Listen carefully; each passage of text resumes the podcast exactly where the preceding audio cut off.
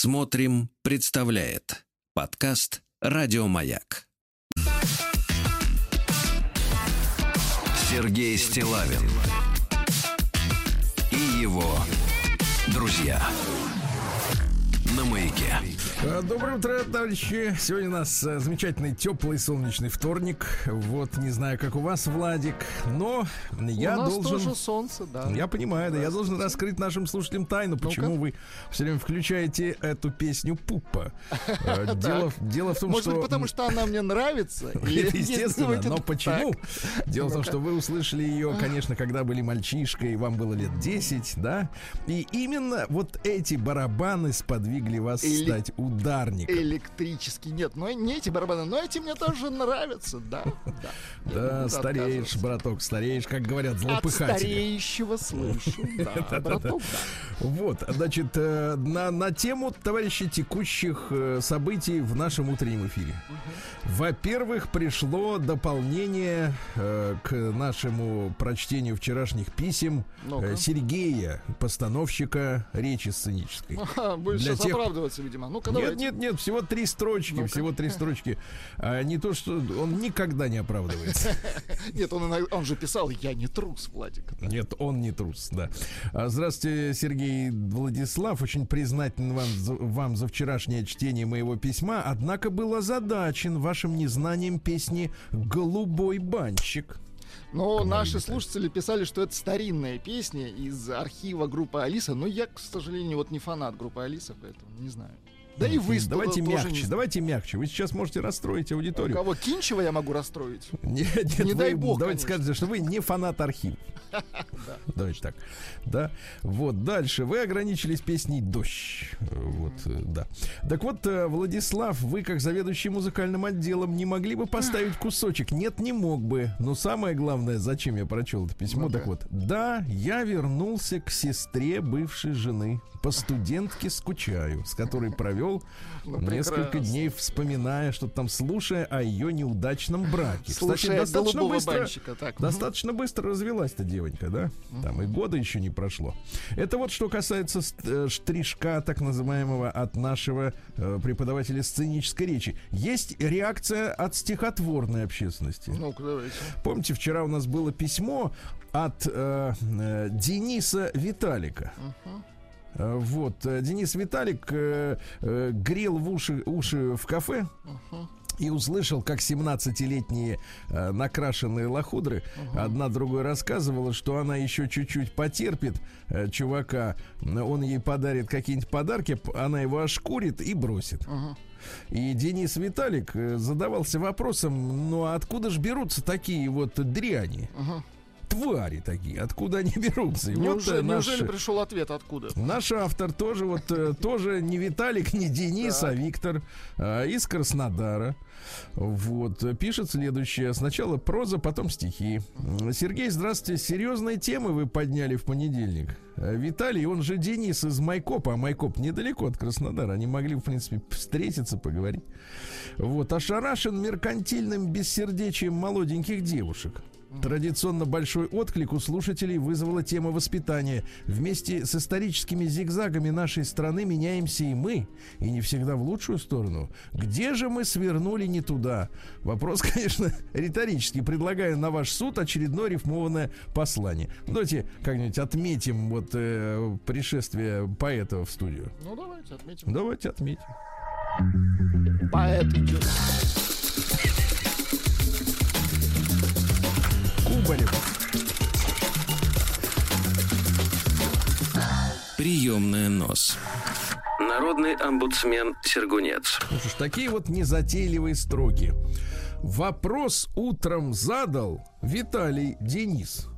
И этот вопрос без ответа повис. И где поворот не туда был Сергей? Ответь-ка ты людям тест-драйва сенсей. Быть может, тогда тот случился вираж, когда впали мы в потребительский раж. А ну-ка, Рустам, на духу нам ответь, о фильмах и брендах не хватит ли петь? И слушатель шоу, чего ты притих? Настрой свои уши на пламенный стих. Грубил вчера дочке, Ты, дескать, устал и сел к телевизору, бросив пенал. С работы девчонки нас ждут, пацаны. Томится сюрприз на плите у жены. Внимание твое, когда дочь будет ныть, вещами игрушками не заменить. По факту пустые красотки растут, подарками хвастать в кафешку идут. Там нос опустил, настроением скис отец из Майкопа Виталик Денис. Вот так вот.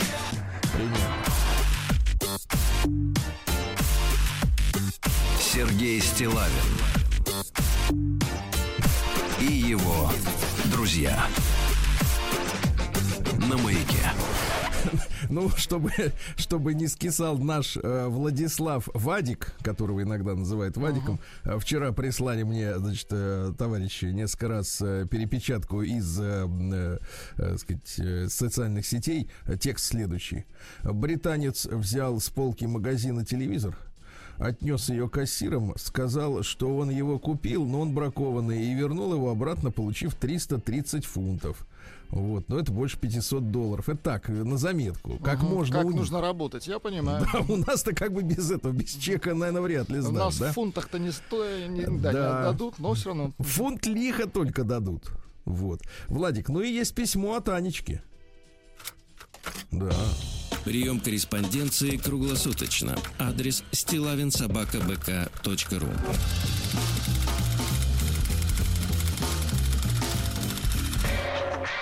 Фамилия Стилавин 2 Л. Очень красивая женщина замужем. Посмотрел фотографии. Облизнулись. Здравствуй. Оглянулся. Оглянулся. Здравствуйте. На фотографию оглянулся. Очень пристально смотрит с фотографии. Здравствуйте, Сергей Валерьевич. Сегодня произошел, то есть вчера, видимо, неприятный инцидент. Думаю, я должна рассказать о нем. Мы живем в историческом центре Ижевска. Поздравляем. Это город, э, где На обокрали Неве. квартиру Катерины, угу. которая живет в Канаде. В историческом центре Канады. Угу. До, в Херитаже в самом. Да, дома здесь пятиэтажные, окруженные скверами и административными зданиями. Неделю назад начались ремонтные работы теплосети.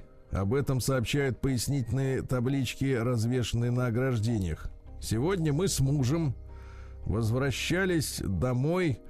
Видите, как На перекладных. Нет, видите, как нас не я с мужем, а мы с мужем. Мы с мужем. Да. Понимаете, какая? То есть есть мы и муж. Угу. Ага. Сегодня мы с мужем возвращались домой около 18 часов вечера и возле соседнего дома почувствовали резкий запах бытового газа. Запах был настолько сильный, что защипало глаза. И появилась тошнота. Нам нужно было пройти вдоль двух домов, а запах только усиливался. Возле строительного вагончика, распахнув настежь дверь, переодевался рабочий. Запах газа ощутился еще сильнее. В горле запершило.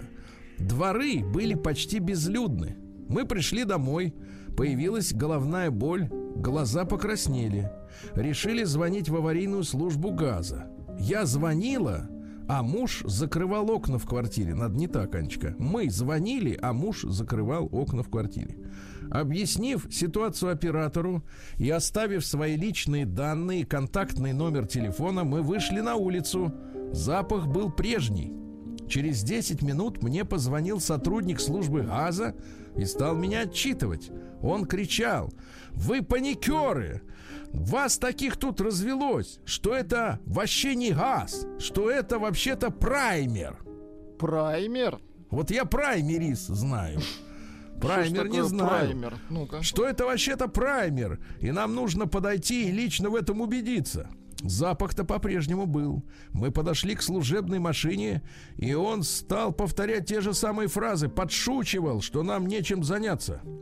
Несколько раз многозначительно закатывал глаза, спрашивал, знаю ли я, что такое праймер. Как будто я двоечница на экзамене. Праймер! Выкрикивал он. Тут много «Р» и много «Е». пр праймер. Вот, я напомнила ему, что у нас дом взорвался в 2017 году от утечки газа вообще-то. Понимаете? Семь человек тогда погибло. Дом-то разрушен. Мы развернулись и пошли домой, опустив руки, обескураженные таким равнодушием. Это же их работа. Работа ответственная. В кино обычно в таких случаях благодарят. Спасибо за ваше... Thank you for your cooperation, это называется, Аня. Э, спасибо за ваше внимание, неравнодушие. Спасибо за вашу гражданскую позицию. Жаль, что только в кино. Вот, Владик, теперь мы с тобой точно знаем, что есть такая штука праймер, uh-huh. правильно? И если будет вонять, нам uh-huh. будет абсолютно на это наплевать. То не нужно переживать, я понял.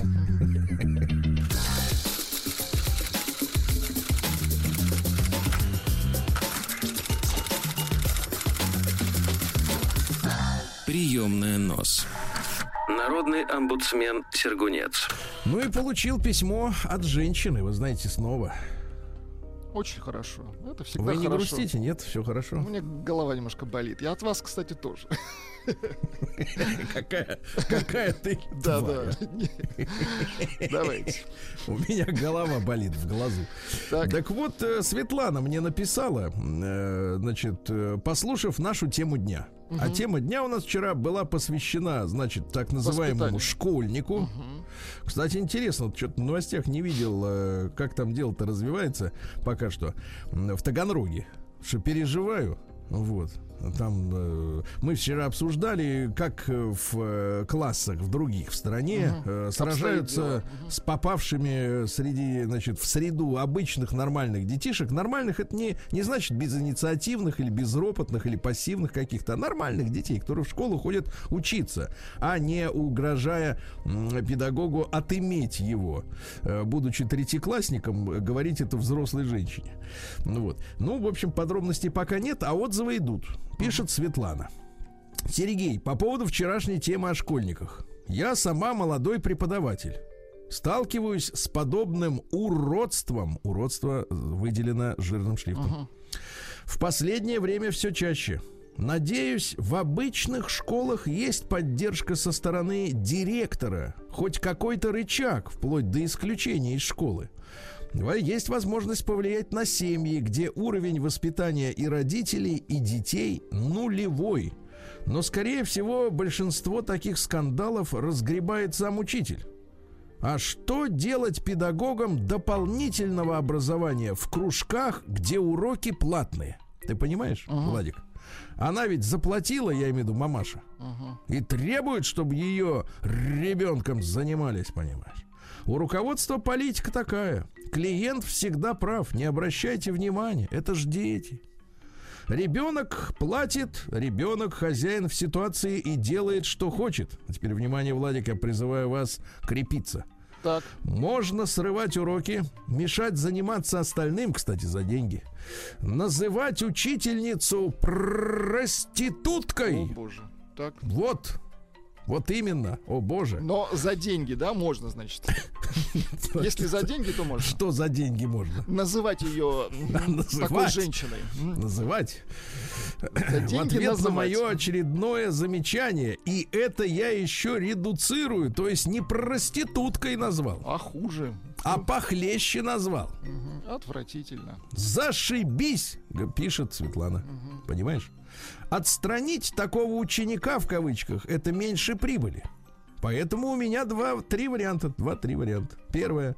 Жаловаться родителям до тех пор, пока те сами не устанут от твоих звонков и не уйдут с ваших этих, э, как говорится, дополнительных кружков. Второе. Терпеть. Третье. Увольняться. Но это не выход, пишет Светлана. Получается, мне надо менять место работы после каждого такого случая – я уже начинаю сомневаться в том, что я правильно выбрала профессию педагога. Итог такой. Проблемы с сердцем. Ты понимаешь? А это угу. молодая женщина, а уже проблемы с сердцем. Апатия. Угу. Апатия. Это когда не хочется на аттракционах кататься. Это как вот. у меня сейчас апатия. Да, и от моего голоса тоже, я понял. Угу. Нервное истощение, это ваш случай. Это Нежелание общаться с кем-либо. Вот прям вот чувствую, прям как... Это все я. да, Понимаете, вот я, в чем я... проблема? Вы вот мне, да. как учителю, не платите денег за то, что я вас терплю. Понимаете? Вот.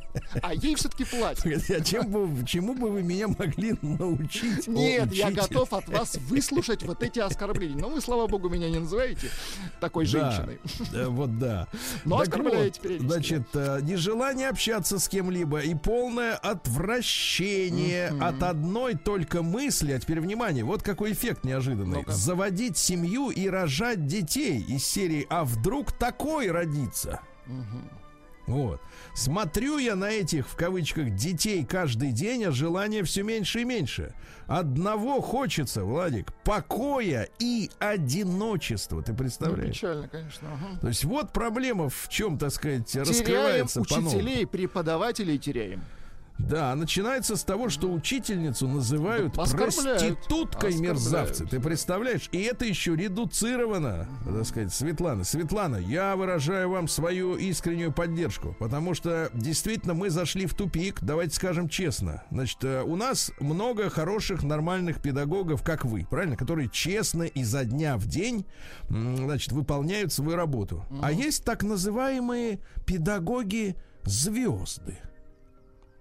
Давайте назовем их так. Звезды, да. Которые обладают каким-то даже порой медийным авторитетом.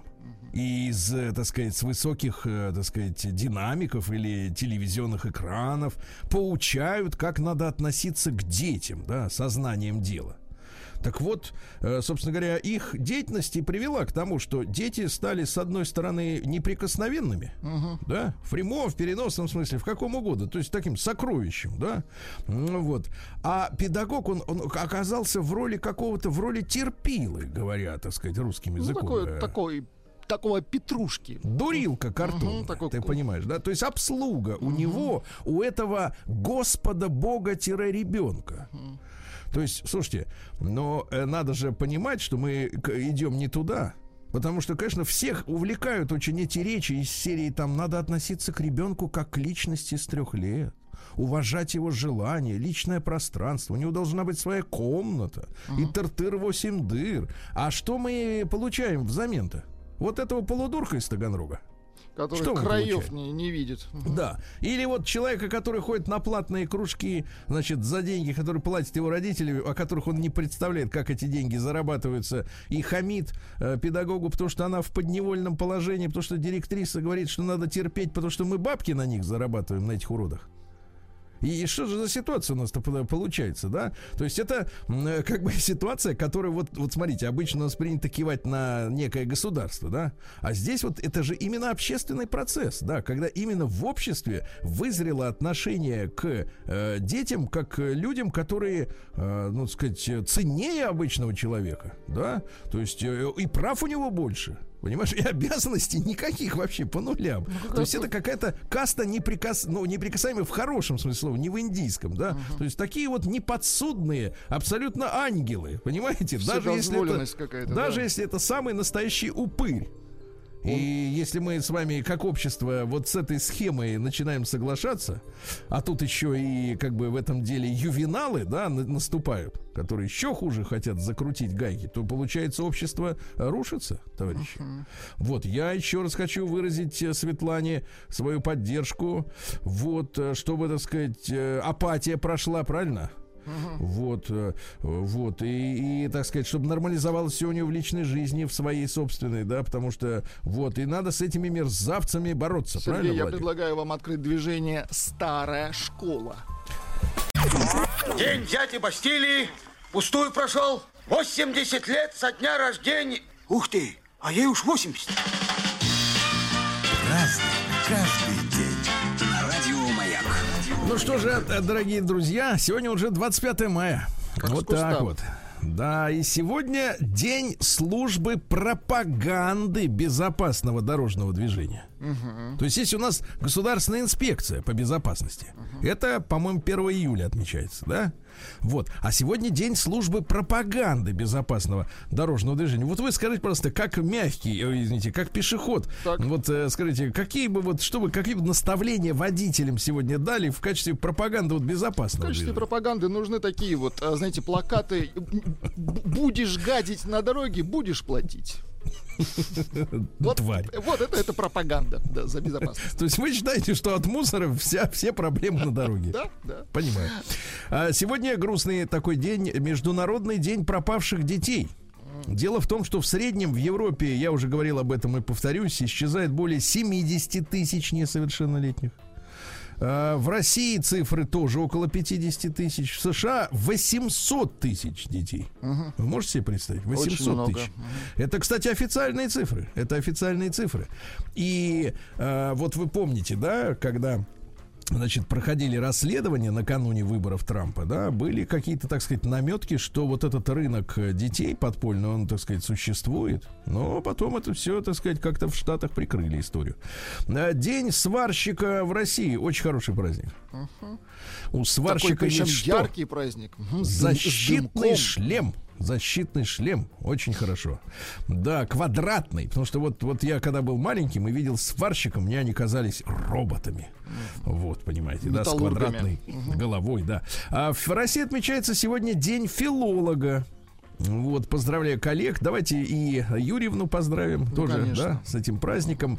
Я вот, честно говоря, не понимаю, где она находит время, чтобы еще и работать, и при этом обнаруживать столько дефектов в речи и телевизионных ведущих, и ведущих маяка. Эм, когда Юрьевна спит, вот, хотелось бы пожелать ей спокойного сна. Да-да-да, наконец, чтобы все заговорили хорошо по-русски. Э, сегодня день сотворения мира, Владик, ну, по авторитетным источникам. А, Европейский день соседей соседей, так называемый. А, на Байкале отмечается День нерпенка. Дело в том, что в Байкале водится белек. Понимаете, uh-huh. да? Он такой белый, мягкий, классный, с глазами умными. Понимаете, да? Uh-huh. Поумнее, чем у иных людей. А их э, бельков-то браконьеры уничтожали. Представляешь? Ради... А ради шубы. А, ради Шуба шубы. у него такая а белая, может, красивая. Угу. Манто. Ну, вам мясо. А, вам манто, я понял. Да, я понимаю. А, все, Всемирный день щитовидной железы. Как вы помните, а, и последние исследования показывают, что когда барахлит щитовидочка-то, угу. то и характер меняется. Угу. И не в лучшую сторону, скажем так, у человека. Сегодня день счастливого билетика. Ну, имеется в виду лотерейного. Сегодня день Африки. То есть вот, э, в принципе, надо с африканцами солидаризироваться, uh-huh. да. В Боливии сегодня день Чукисаки. Ну-ка, переведите. Это местность, Чукисаки. Uh-huh. Чукисака называется в оригинале. Да? Дело в том, что там началась революция их очередная, боливийская, в начале 19 века. А, день под названием «Пойте громче». Uh-huh. Так. Хорошо. День бумажного пакета для еды. Вот, но не надо путать с тем, который в самолетах раздаются пакеты. А, праздник свободы причесок. Вот. А в США отмечается День вина сегодня. Mm-hmm. Ну, такой хороший, мирный, такой теплый в прямом переносном смысле праздник, да. Ну и сегодня Рябиновка или Епифанов день. Дело в том, что к Рябине сегодня должны прийти девушки в красных сарафанах, да. Вот, ну, если вам так угодно, так проще, например, в красных леггинсах. Видели uh-huh. таких? Очень Видели. эффектная uh-huh. история, да-да-да. Э, так вот, защищала э, Рябина от сглаза, а ветка рябины машины помогала заслу- заблудившемуся человеку в лесу найти дорогу к дому. То есть, понимаешь, у вас не обязательно надо иметь там смартфон или компас. Э, достаточно есть, ветки. она вдоль дороги, хорошо. Она к дороге, скорее, чем вдоль. Вдоль вы сами. Каждый день. Да, так вот, э, про сотворение мира. В 5493 году до Рождества Христова Александрийская хронология называет эту дату Днем сотворения мира. Угу. То вот. есть все и вот никаких... эти вот динозавры, все это чушня. Это все угу. вот это вот Дарвин, этот Шулер этот, Шулер. английский, угу. британский, да. Так, значит, в 1521 О, сегодня юбилей, товарищи. 600 лет тому назад, ровно 600. Надо отметить. Так. Мне кажется, можно было бы и концертом мастеров искусства отметить не, это дело. Не надо мастеров сейчас трогать. Так? Закончился, значит, специальный суд, на котором издан эдикт, объявивший Мартина Лютера еретиком, преступником и запрещи, запретивший издание и распространение его трудов. А Мартин Лютер, как вы понимаете, по, по, значит, породил так называемую протестантскую этику, uh-huh. которая заключается в том, чтобы достичь в жизни успехов, надо долго и упорно работать, да. Но с другой стороны, если работаешь, а тебе ничего не обламывается, значит, ты записан в книге жизни, как говорится, в графу лузеров. И бессмысленно дальше работать. Вот снова. А, кстати, Мартин, какие книги-то он написал? Не только протестантизм. Например, он написал книгу о евреях и их лжи. А? О, как, ничего себе. Вот, например, да, вот, пожалуйста, вот, видите, и запретили, понимаете, запретили, молодцы. В 1591 году, тоже денек сегодня необычный, тоже юбилей своего рода получается. Это 500, сейчас посчитаю, 530 лет назад в этот день в Угличе погиб сын Ивана Грозного. Да, печально. Вот uh-huh. тот самый царевич uh-huh. Дмитрий, да, а, значит, история с именно самим убийством, оно, или, или самоубиением, как это Очень подавалось. мутная история. Очень да. мутная. И тут mm-hmm. связано все это и с Борисом Годуновым, mm-hmm. да. Э, и смутное время фактически вот началось. Хотя компетентные, опять же, источники говорят, так. что у царевича Дмитрия не было, ну, официальных прав на престол, потому что он был, ну, там, от ни, ни первой, ни второй, mm-hmm. ни третьей супруги. А наследниками официально считались только вот, ну, понимаете, да. Но, тем не менее, мальчик-то жалко, правильно? Очень жалко. Очень жалко. В 1803 году Ральф Волдо Эмерсон родился. Это американский философ-идеалист. Ну, то есть идеалист, это ему говорят, так не может быть. Он говорит, я так вижу. Поэт, глава трансген... Ой, не то, трансценденталистов. Вот. ну, тоже какая-то тема, да, трансценденталисты. На грани, согласен. Да, э, с позиции романтизма э, критиковал просветительский сенсуализм.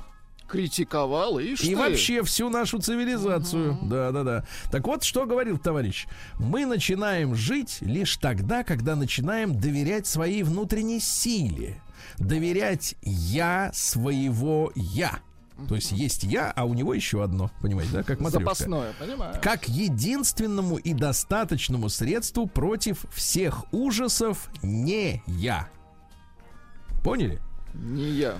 Угу. Не я. Вот когда найдете в своем я я, когда вот найдете в своем я, я, я вот нет, это, когда не найдете вот в своем я не я, тогда и поговорим. Тогда потрещим с твоим я. Посмотрим, что за это. Э, сегодня в 1810-м Александр Алексеевич Баранцов родился, военный наш деятель, генерал-артиллерист.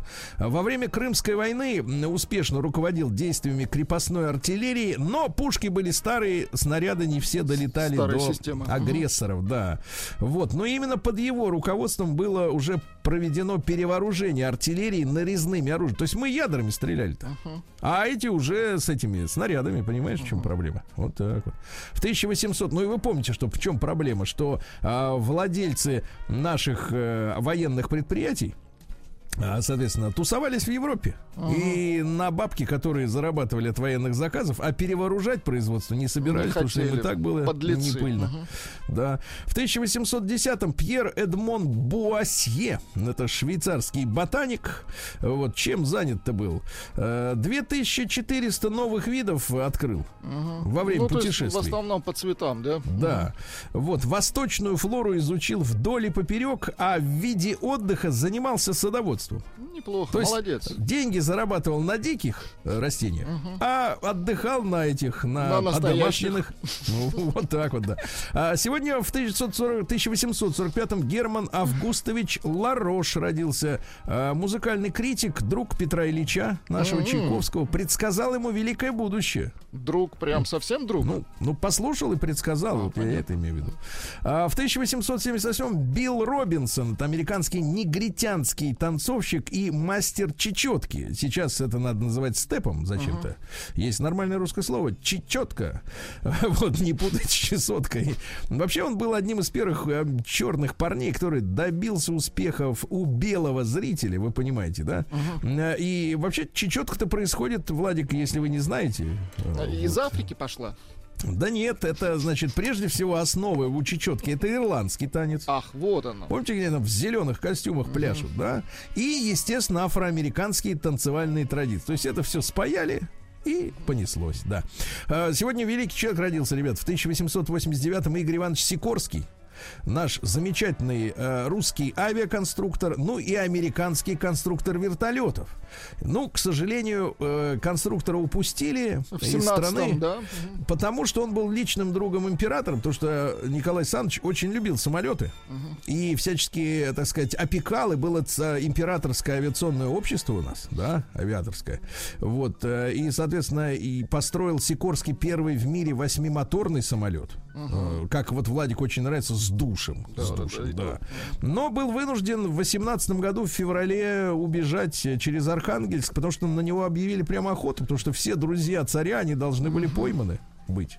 Вот. И в итоге американцы, вот они летают на Сикорских, это у них считается номер один вертолет, и, и президентский борт это Сикорский, и все остальное, да.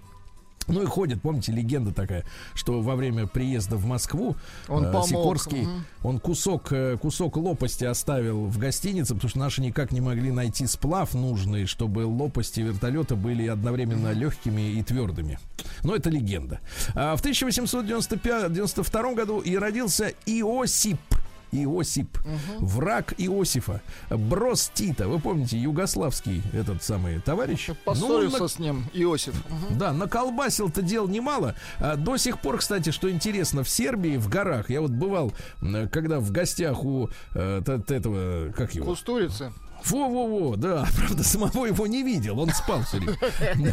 У вас разные часовые пояса были, Да, в Сербии. А там, значит, э, нашу группу возили на поезде который так. ходил по исторической дороге в горах. Там очень красивая местность, такие горы наподобие грузинских, но отличаются. А вот. Ну и, соответственно, очень Иосиф Брос Тита любил на поезде ездить по своей стране. Uh-huh. И, так сказать, вот туда-сюда, туда-сюда ездил, работал и смотрел, какая страна красивая. Но дел-то он наколбасил, поругался со Сталиным, да? Да-да-да. А потом заселил Косово албанцами. Насильственно причем, угу. да. И в итоге к 80-м годам там э, Но заваруха-то из, как раз из этой истории. Демографическая проблема, да, да, да, потому что сербы, которые жили на своей исторической земле, а Косово это, так сказать, э, ну такая центральная зона именно православия сербского, вот, они стали большинством абсолютно подавляющим. Вот такая вот титовская история, да. А цитата какая? Э, Каждая из наших республик не представляла бы из себя ничего, не будь мы едины. Вот это очень правильно. Это хорошо. Сегодня это, все и показано, да? А в 1895 году Оскар Уайлд был осужден лондонским судом за мужеложство. Угу. Да, да, да. Познакомился с Альфредом. С симпатичным вот, Альфредом. Который был младше на 16 лет. Оскар возлюбил юношу. Угу. Да. А потому перестал часто видеться с собственной супругой и детьми. Вот в чем проблема-то была. Да. А Альфред, вот этот э, избалованный аристократ, э, плохо понимал, кто такой Уайлд. Я что-то... Он плохо, плохо понимал, понимаю. несмотря на то, что они встречались, он все равно плохо понимал, кто. Да-да-да. Говорят, что их отношения крепко связывали деньги и прихоти этого самого Альфреда. А Уайлд эти прихоти охотно исполнял, потому что был рабом своего извращения, понимаете?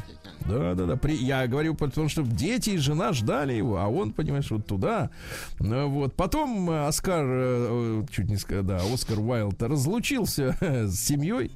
Uh-huh. Вот. Весь Лондон все это видел. Ну и, соответственно, папаша этого Альфреда в итоге решил из Уайлда вытянуть все бабки, подал на него в суд и его, соответственно, в Цугундер. Все. Осудили, понятно. И сидел. Давайте стихи какие. Вот я вам прочту. Ступай легко, ведь обитает она под снегом там. Шепчи нежней, она внимает лесным цветам. Заржавела коса золотая, потускла, ах, она прекрасная, молодая, теперь лишь прах. День дяди Бастилии пустую прошел. 80 лет со дня рождения. Ух ты, а ей уж 80. Разный, каждый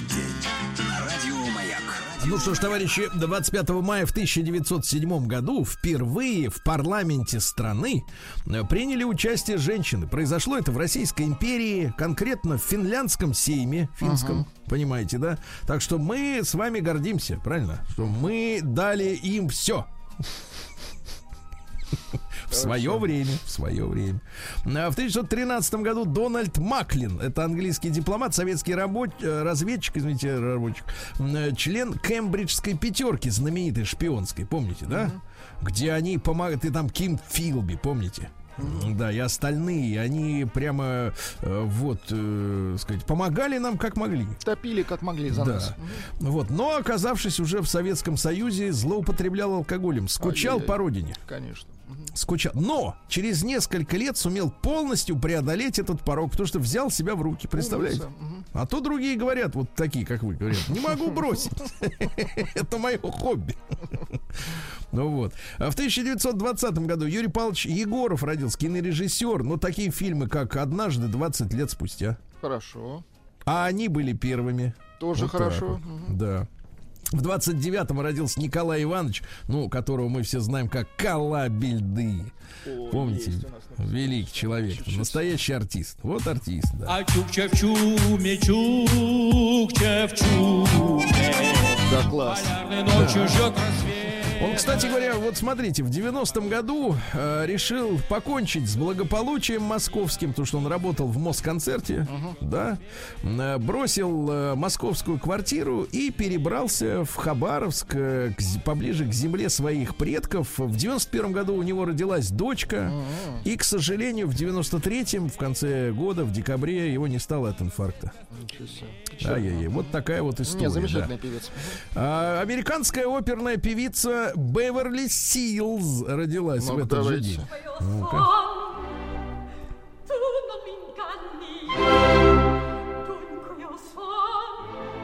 Да нет, ну не трепка, нет, конечно, это, крепче, это, крепче это, работает. Нет, это Николай Бельды, да. Да. В 31 году Георгий Михайлович Гречка, наш замечательный космонавт, его нет с нами, но великого оптимизма человек. Э, был знаком лично вот, э, расспрашивал про инопланетян. Угу. Вы знаете, как спросил я про инопланетян, а он, пос... а он посмотрел меня так по-доброму, ну, знаешь, с таким взглядом, а я думал, что вы умнее, типа. А я-то ради радиослушателей спросил. Конечно, я-то понимаю, что все есть. Я бы и не спрашивал, да. Ну, цитат какие? После 75, Владик, Это уже как бы наши, так сказать. Он дает нам, да, карт Ориентир. После 75 человек настолько ослаби... как-то грустно. ослабевает, ослабевает что жить становится очень трудно. Делаешь неправильные движения, что-то роняешь, еще память отказывает, слух. А, жена вот, к примеру, просит денег, а я не слышу. Хотя последнее скорее, скорее из разряда преимуществ. Ну, ребят, давайте помянем добрым словом. Сегодня 80 лет э, со дня рождения Олега Ивановича Дали шикарно. Ну, да, великого актера. актера драматического, да, действительно, советского. Вот есть у нас какой-нибудь трек? А, вот далее нет. Извините, ну ладно, понимаю. Ну, да. Вот. Э, самое страшное предательство, которое может совершить друг, это умереть, сказал. Угу. Вот. Олег Иванович. В сорок втором году Александр Александрович Калягин родился, э, актер также, естественно, да. Глубокое заблуждение, вот отличная цитата. Глубокое заблуждение считать, что актер должен быть умным. Самокритично. А что я Нет, могу сказать? это про, про вот эту вот про цеховщину, вот про да, это, да, понимаете, да. да, да, да. Ну, это, собственно говоря, до этого доходят люди и эмпирическим путем. Но опереться на цитату, опереться на цитату великого человека всегда приятно. В сорок седьмом году Игорь Моисеевич Иртеньев родился, поэт, правдоруб. Ну, давайте я вам какие-нибудь стихи прочту, да. «Будь я малость помоложе, я б с душою дорогой человеком трем пороже дал как минимум ногой. Крепко. Да, да, да, да, да, да. Или, например, уронил я в унитаз как-то тут на медне свой любимый карий глаз правый предпоследний. Хороший поэт. Ну, а что, это правда. В сорок восьмом году сегодня не юбилей, но под этот юбилей, э, значит, смотрите, сейчас распространили э, такую, ну, конспирологическую версию. Сегодня в сорок восьмом году родился Клаус Майне. И вы помните, как недели две назад вбросили тему, что, мол, э, песня «Ветер перемен» группы Scorpions развалила Советский Союз. Именно песня развалила. Да, нет, там песня. были другие помощники. Был, была песня «Still Loving You». Вот эта песня, да. Да, не надо, не надо. Я это хорошо Я понимаю, по нервам вам. Да-да-да, по нервам, по нервам, по кочкам. 70 лет сегодня исполняется Патти Дарбанвиль. Это американская киноактриса, которая, ради которой Кэт Стивенс э, написал песню Леди Дарбанвиль.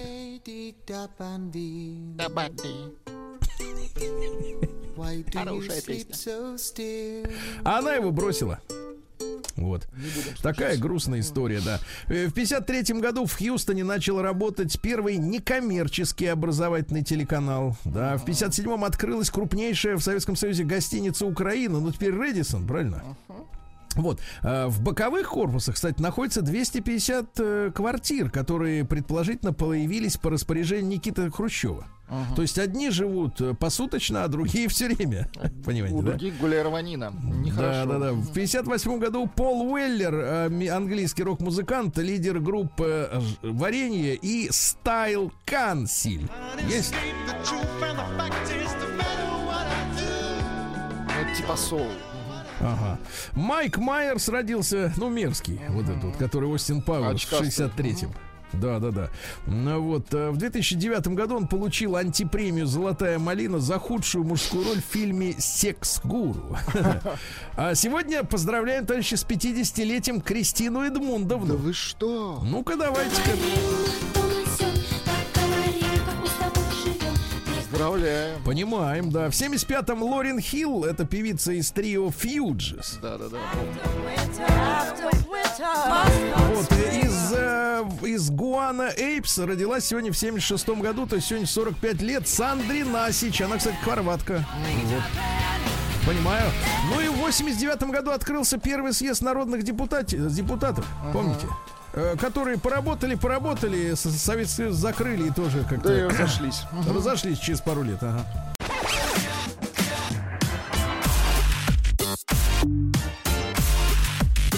Сергей Стилавин и его друзья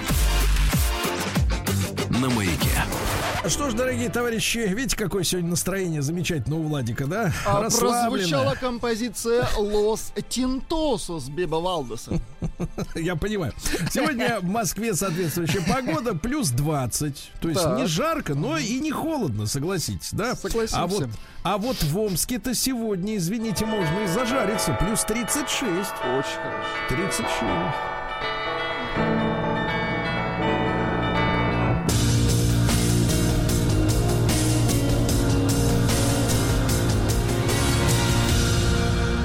Зона 55. Начнем с хорошего, то есть с Омска. Давайте. А, радостная новость. Юнилевер не будет закрывать фабрику мороженого в Омске. Прекрасно. Да, да, да, да, да. Дело в том, что раньше ходили такие слухи, но компания э, заявила, что не планирует сокращать персонал из-за введения вот этой пресловутой обязательной маркировки мороженого э, с 1 июня. Э, ну, дорогие друзья, давайте еще раз поставим вопрос, как бы такой теоретический, конечно, философский в большей степени. А почему же, я понимаю, что, например, если речь идет о маркировке сигарет и водки, угу. то, в принципе, и то, и другое употребляется круглогодично с равным упорством, да? Но ведь мы же понимаем, что мороженое это продукт летний. Почему же не провести это вот э, важное дело накануне? Uh-huh. Например, зимой.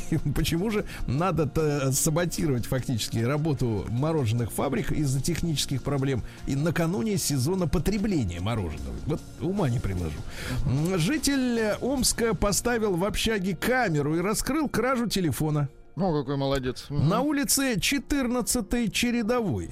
Чередовая 14 Четыре, чередовая 14 да. Вот, э, ну что же, поставил и увидел. Вот и молодец.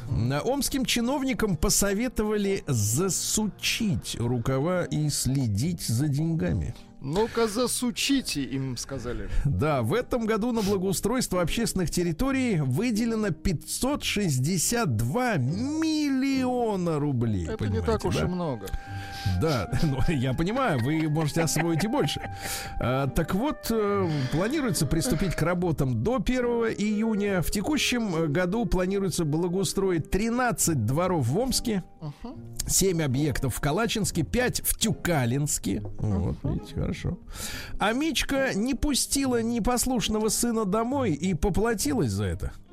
Дело в том, что к административной ответственности привлекают мамашу, которая из-за непослушания не пустила домой 14-летнего сына. uh Так через дверь и сказала, не пущу тебя, сын. Ага. Вот э, в ночь на субботу, э, значит, в одном из домов на Космическом проспекте. Давайте на шестой космической, так? Подросток пришел за полночь, хотя ему родители запрещают шляться по ночам. Ага. Вот. Э, и до этого мать, выступавшая против физического насилия, предупредила, что в следующий раз мы тебя просто не пустим. Бить не будем, не ага. пустим. Сынок лег спать прямо у дверей квартиры. Ага. А чем привлек внимание соседей? Видимо, сильно храпел. Раз или что им надо? спал, точно. А что им надо в час ночи, что они по глазкам по своим угу. это зыркают там, понимаешь, да? Вот ранее ни семья, ни, ни ребенок, еще раз напомню, мальчику 14 лет, ребенок все еще, э, на учете не состояли, а теперь состоят. Вот Понятно. так вот, да. А юная житница Омской области решила ночью погонять на мопеде, когда темно. Но перевернулась теперь вот с травмами в больнице. Угу. Зачем? А Мич э, попал на штраф за фитнес без маски. Угу. То есть он трусы надел, леггинсы надел. А лицо не закрыл никак. А на да, да, да, масочку, извините, масочку не надел. Вот, а теперь тысяча рублей. Статья 20.6.1, ясно? Вот, все. В Омском саду юнатов началось масштабное благоустройство. Э, создание, вернее, извините, формирование комфортной э, городской среды. Угу. Вот. Э, что будут ставить-то? Малые архитектурные формы. Ага. Вот, уже завезены. Э, стройматериалы, тротуары и сплитки появятся. Высадят деревья, установят лавочки и урны. Очень ага. хорошо. Бюджет, бюджет не указывает, сколько миллиардов это будет. Ну, вы знаете, просто э, пошло спрашивать об этом. Конечно, я А омские исследователи проверят, как в городе образовалась свалка ртутных ламп. О, это опасно. Это опасно. Как? Опасно. Ну вот выяснит, мы вам сообщим. А Мич взламывал гаражи и похищал оттуда велики и самокаты. Подлец. Видите, взламывал прямо на раз-два. А дачный автобус, хорошая новость, в Омске начали работать 4 дня в неделю. Понимаете? 4. А зачем? Больше не нужно. Нет, и тут вопрос, а зачем четыре? Один в пятницу, второй в воскресенье, правильно? Куда да. вам еще больше-то кататься? Один в феврале, другой в июне, все. Нет, один в феврале, другой в декабре. Все, поехали отдыхать. В Омскую область не пустили более 200 тонн продуктов из-за границы. Абрикосы, черешня, лимоны. Все сгниет вместе с томатами и огурцами. На границе. Очень хорошо. Электромонтер из Омской области, профи, разбирал старую линию электропередачи и украл 160 метров провода. Вот Ловко.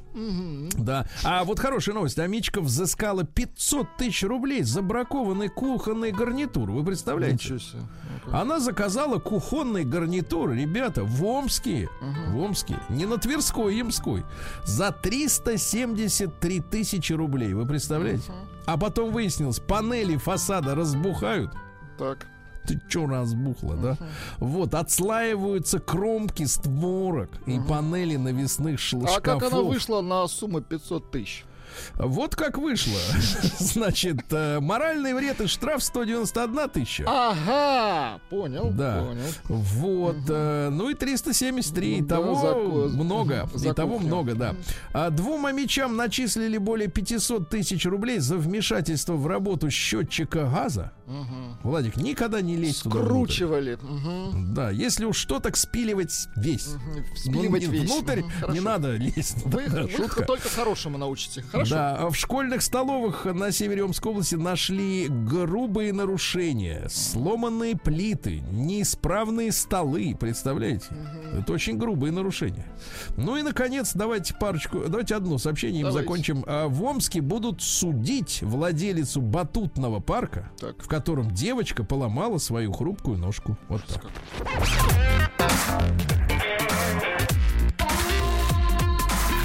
Сергей Стилавин и его друзья.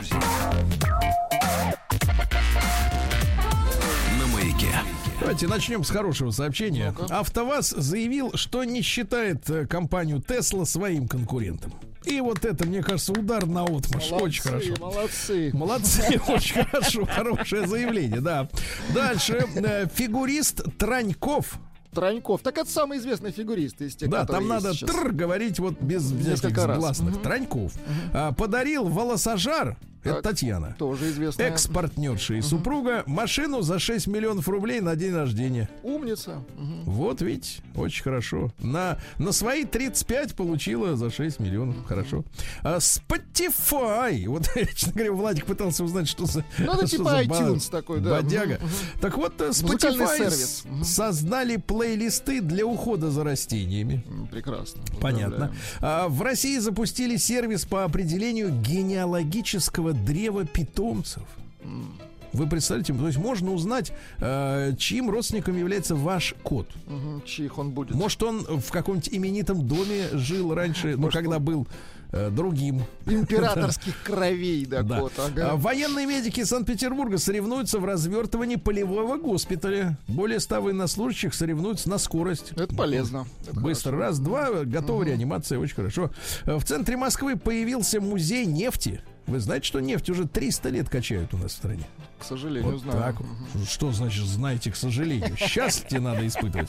Валамский монастырь начал принимать паломников и туристов после эпидемии. Очень хорошо, товарищи. Хорошо. На Валам очень романтично ехать, если я имею в виду со светскими целями, на пароходе. Замечательно. Так вот, есть правило, на борту парохода свистеть нельзя. Вы как моряк это знаете. Конечно. Если укачивает, есть фирменный валамский метод. Есть, крепкий кофе с лимоном. Есть фирменные, понимаешь, бумажные пакеты. Нет, нет, это не нужно. Есть кофе с лимоном. А, белую медведицу доставили из Якутска в московский зоопарк на реабилитацию. Да, да, да. Она очень исхудавшая, я видел. Да. А, Россия снимает ограничения для рабочих мигрантов. Дело в том, что 500 тысяч человек уехали вывозными рейсами в прошлом году. Теперь Столько не же не въехало. В итоге не хватает миллиона рук. Миллиона рук, ну то есть 2 миллиона рук-то на самом деле. Что обычно две руки. Надо вот бы так. завести, конечно. Чего завести? Вернуть руки 2 миллиона рук. Вы как ты к людям относитесь избирать? На ну как, вам это математика, нет. а что здесь избирательного? Да, да. Руки, Большинство руки. россиян считают, что школа не готовит человека к жизни. Жаль. Жаль, что не готовят. А кто же тогда готовить будет? Вот именно. Это хороший вопрос для темы. Кто готовит? А, мужчина оторвал знак парковки чучела в Москве, э, потому что ему пообещали, что если он придет со знаком, то ему бесплатно дадут билеты на премьеры кинофильмов. Э, полицейские задержали. Злоумышленник не имел судимости, а теперь имеет. Э, вот будет иметь. Суд просит запретить, просит запретить рекламный ролик Дольче Габбана, где целуются мужики. Угу. Это, это противоречит нашей конституции, правильно? Вот и все. Согласен. Мы в своем эфире этот ролик, кстати, запретили. Наука и жизнь. Уфолог, э, уфолог Уваров рассказал, для каких целей НЛО использует Луну. Надо говорить так, уфолог Уфаров. Нет, нет, давайте к человеку относиться уважительно. Хорошо. Значит, Луна, заявил товарищ Уваров, это уникальная база, с которой можно наблюдать и контролировать все, что происходит на Земле, да и в Солнечной системе. Этот объект можно назвать станцией, с которой осуществляется за нами присмотр. Ясно? Согласен.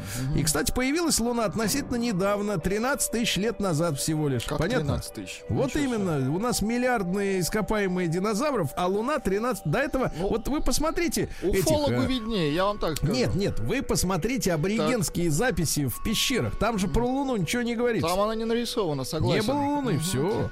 А мне Ученые... кажется, у них просто уголек кончился, они не, не дорисовали. Ну, конечно, это ваша фантазия. Вы все хотите Это не фантазия, это наука. Значит, товарищи, ученые выявили в мозге человека сверхчувствительное соединение, которое вызывает у людей мизофонию. Это что такое? Это когда музыку ненавидишь, мразь эта музыка. Это вот вы, кстати, у вас мизофония. Да, да, да. Вы ненавидите музыку. Ну, да, у меня сверхчувствительная зона.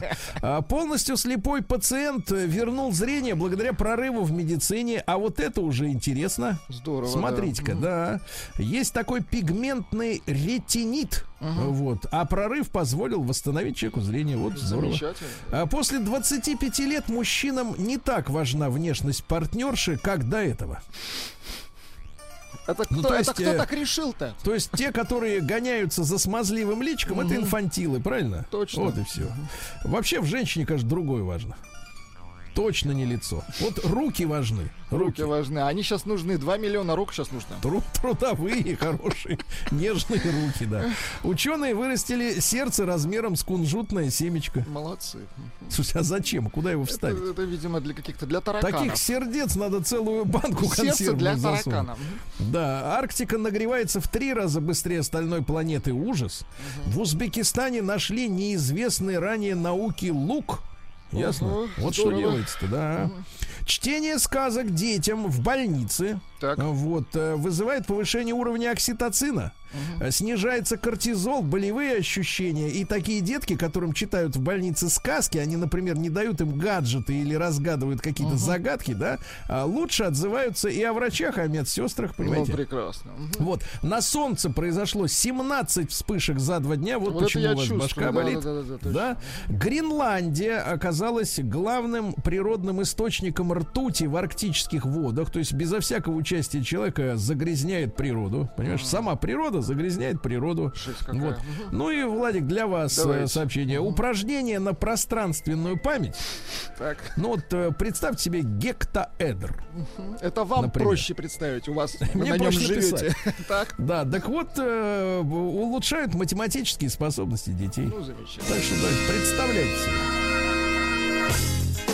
Новости капитализма. Стивен Кинг поругался писатель с писательшей Джоан Роулинг. Подождите, а они что, вместе, что ли, были? Нет, она, он, она его забанила в Твиттере. Он стал защищать трансгендеров. А-а-а. А она не хочет их защищать. Она говорит, что это что-то не, не та тема, говорит. Вот. И поругались. А этот хочет, видишь. Ну, конечно, он в Америке живет.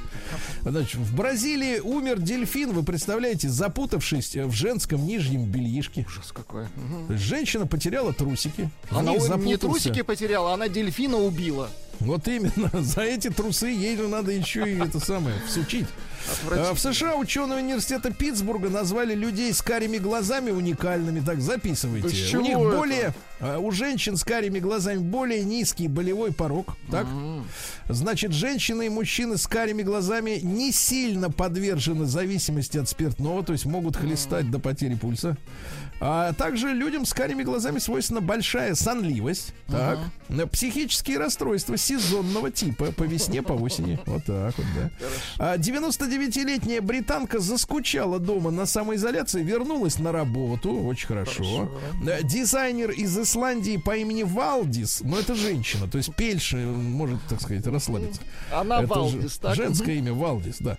А, так вот, выпустила линейку полупрозрачных бесшовных топиков с сделанных из желе. Из желе. Фу. Да, вы представляете, если, например, надоело, вы можете переварить Просто и сварить что-нибудь да? другое. И что самое интересное, ведь э, более 60 миллиардов квадратных метров ткани это ежегодные отходы, потому что из целого куска материи вырезаются выкройки, вы понимаете, uh-huh, да? Uh-huh. А вот эти все углы, обрезки, это все выбрасывается же, да, хотя это хорошая ткань. А вот если из желе делать, так ничего выбрасывать не uh-huh. надо. Ага. Британский таблоид опубликовал правила королевской семьи. Главное не ложиться раньше королевы королевы, которая порой сидит до часу ночи, не снимать пальто в публичном месте, шорты носить только мальчики могут до 8 лет, а в путешествие все должны брать с собой черные костюмы на случай, если кто-то, пока они если едут, откинется. Точно, я так вот подумал. Так, вот так.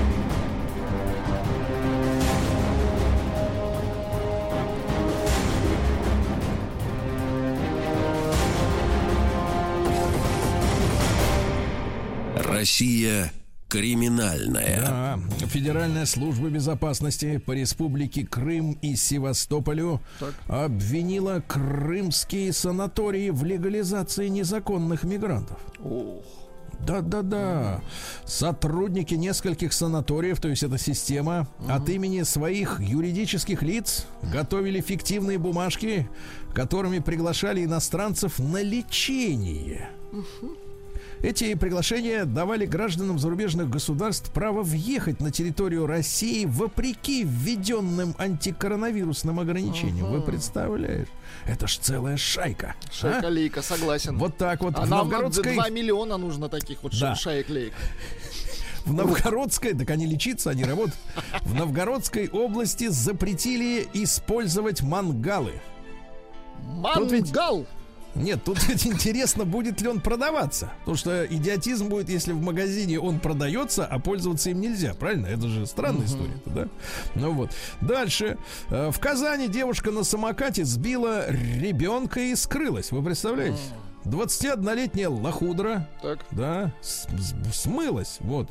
Виновница инцидента, когда ее все-таки нашли. Угу. А мальчик, кстати говоря, перелом голени со смещением получил, да. Ужасно. Вот угу. виновница инцидента пояснила, что мальчик встал и пошел, поэтому она решила смыться. Угу. Вот так вот. Не да. смогла затормозить потом, да. Вот, ну и давайте парочку еще давайте. сообщений. В Астрахани задержали таксиста, торгующего наркотиками. Так. В Кировской области толпа закидала автомобиль камнями. Угу. Вот. Э, полицейские нашли 100 э, килограмм наркотиков в лесах трех регионов в Архангельской области. Ну, ну давайте главное. Редкая удача. И кстати. главное сообщение. Давайте поможем следствию. Ну-ка. В Тюмени ищут автомобиль, у которого вместо номеров были таблички Люцифер. Ага. Сергей Стилавин и его друзья. На маяке. Друзья мои, э, ну что же, сегодня у нас среди э, утренних новостей, они недавно прозвучали в эфире, э, проскользнуло также и исследование в Uh-huh. Вот, э, Всероссийского центра изучения общественного мнения. Они там разговаривали о молодых людях с опрашиваемыми. Кстати, опрош... опрошенные были в возрасте от 12 до 60 лет. То есть, э, в принципе, Владик, вы на этот раз попали. Вместе с вами, да. В группу, да. Мы вдвоем с вами э, эту группу тянем. А, вот, ну, разговаривали о том, о сём. И вот цифра, которая действительно вызывает, ну, не то чтобы как бы мы, мы это знаем, мы это понимаем, но, э, знаете, вот иногда понимаешь, но не хочется об этом говорить вслух.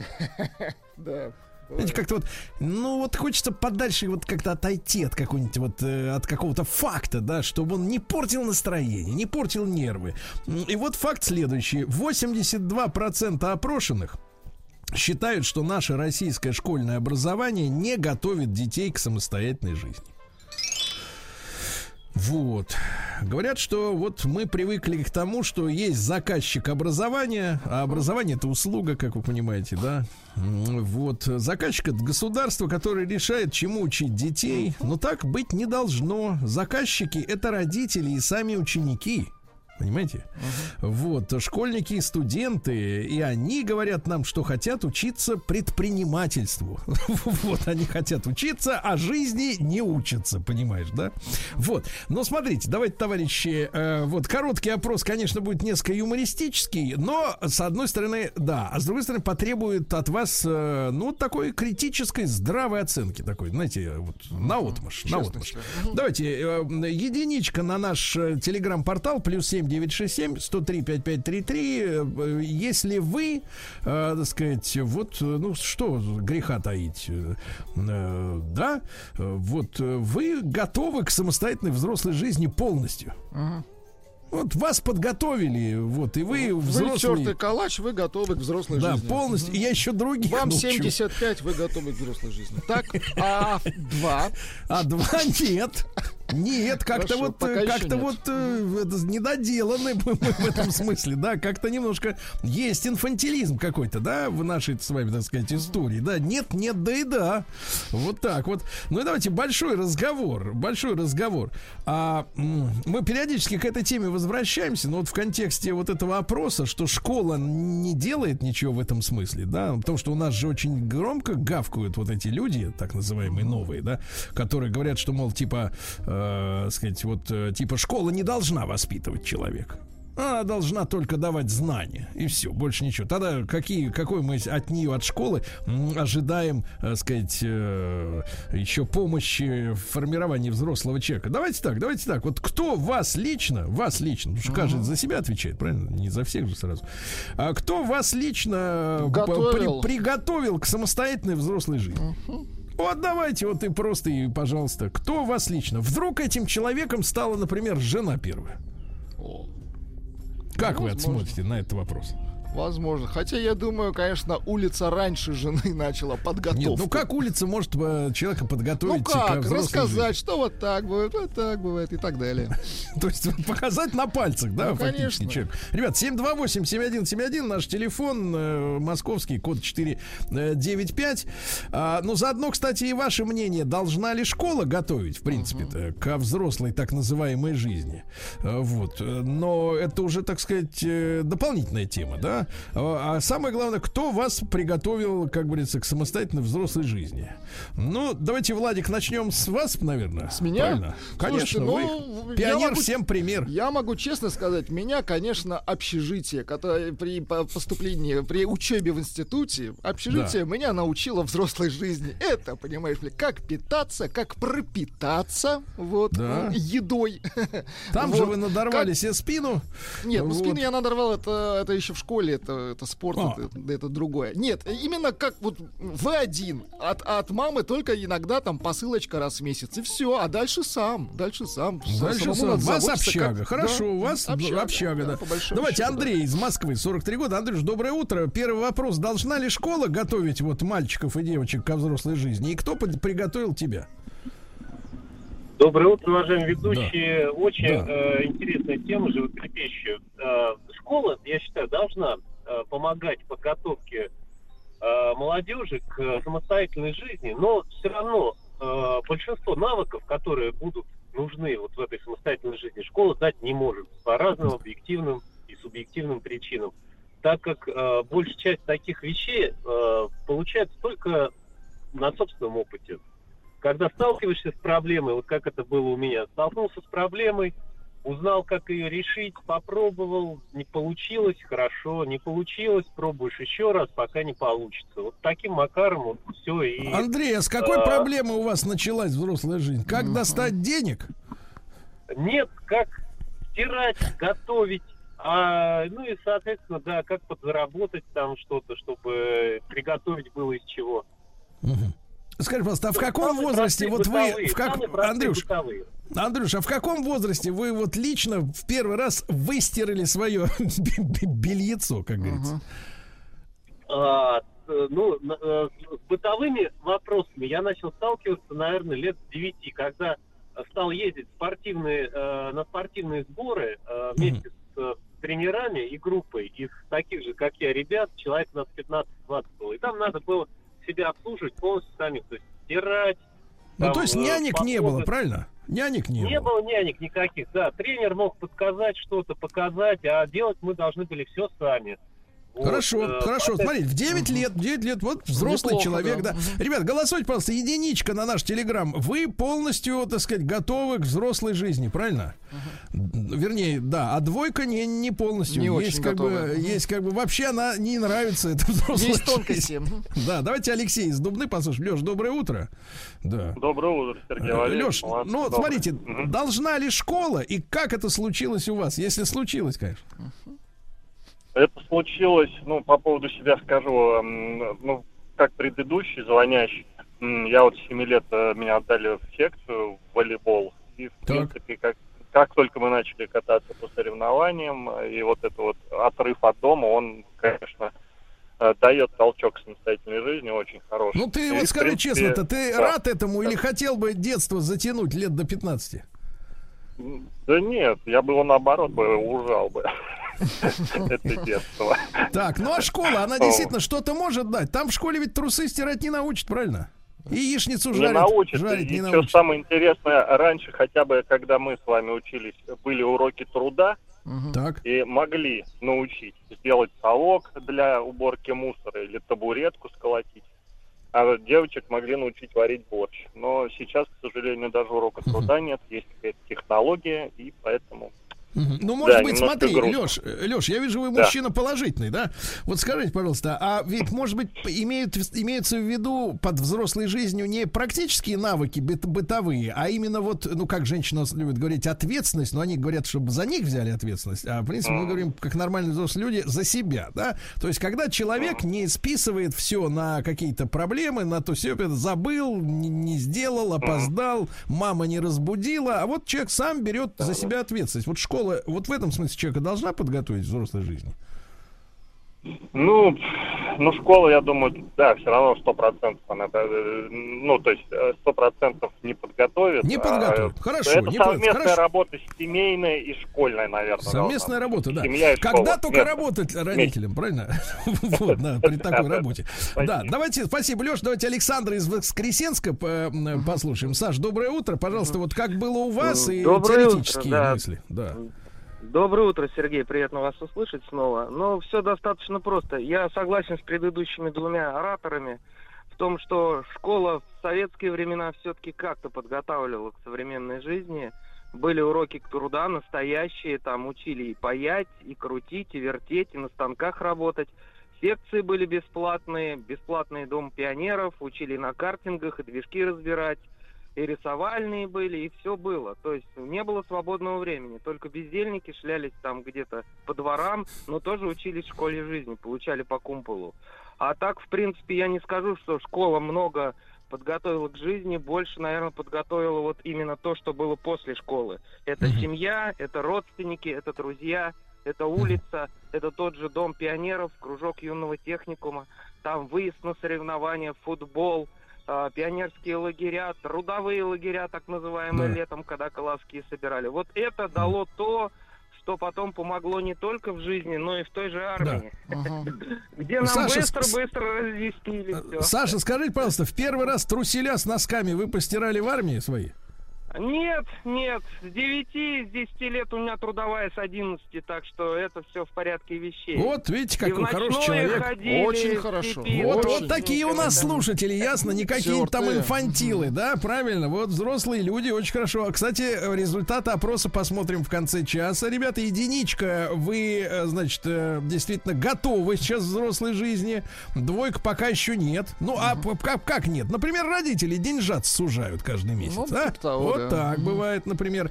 Эльвиру давайте послушаем, нашу постоянную слушательницу. Эльвир, доброе утро. Здравствуйте. Вы знаете, я, во-первых, согласна, но мне, я вот лично про, себя хочу сказать.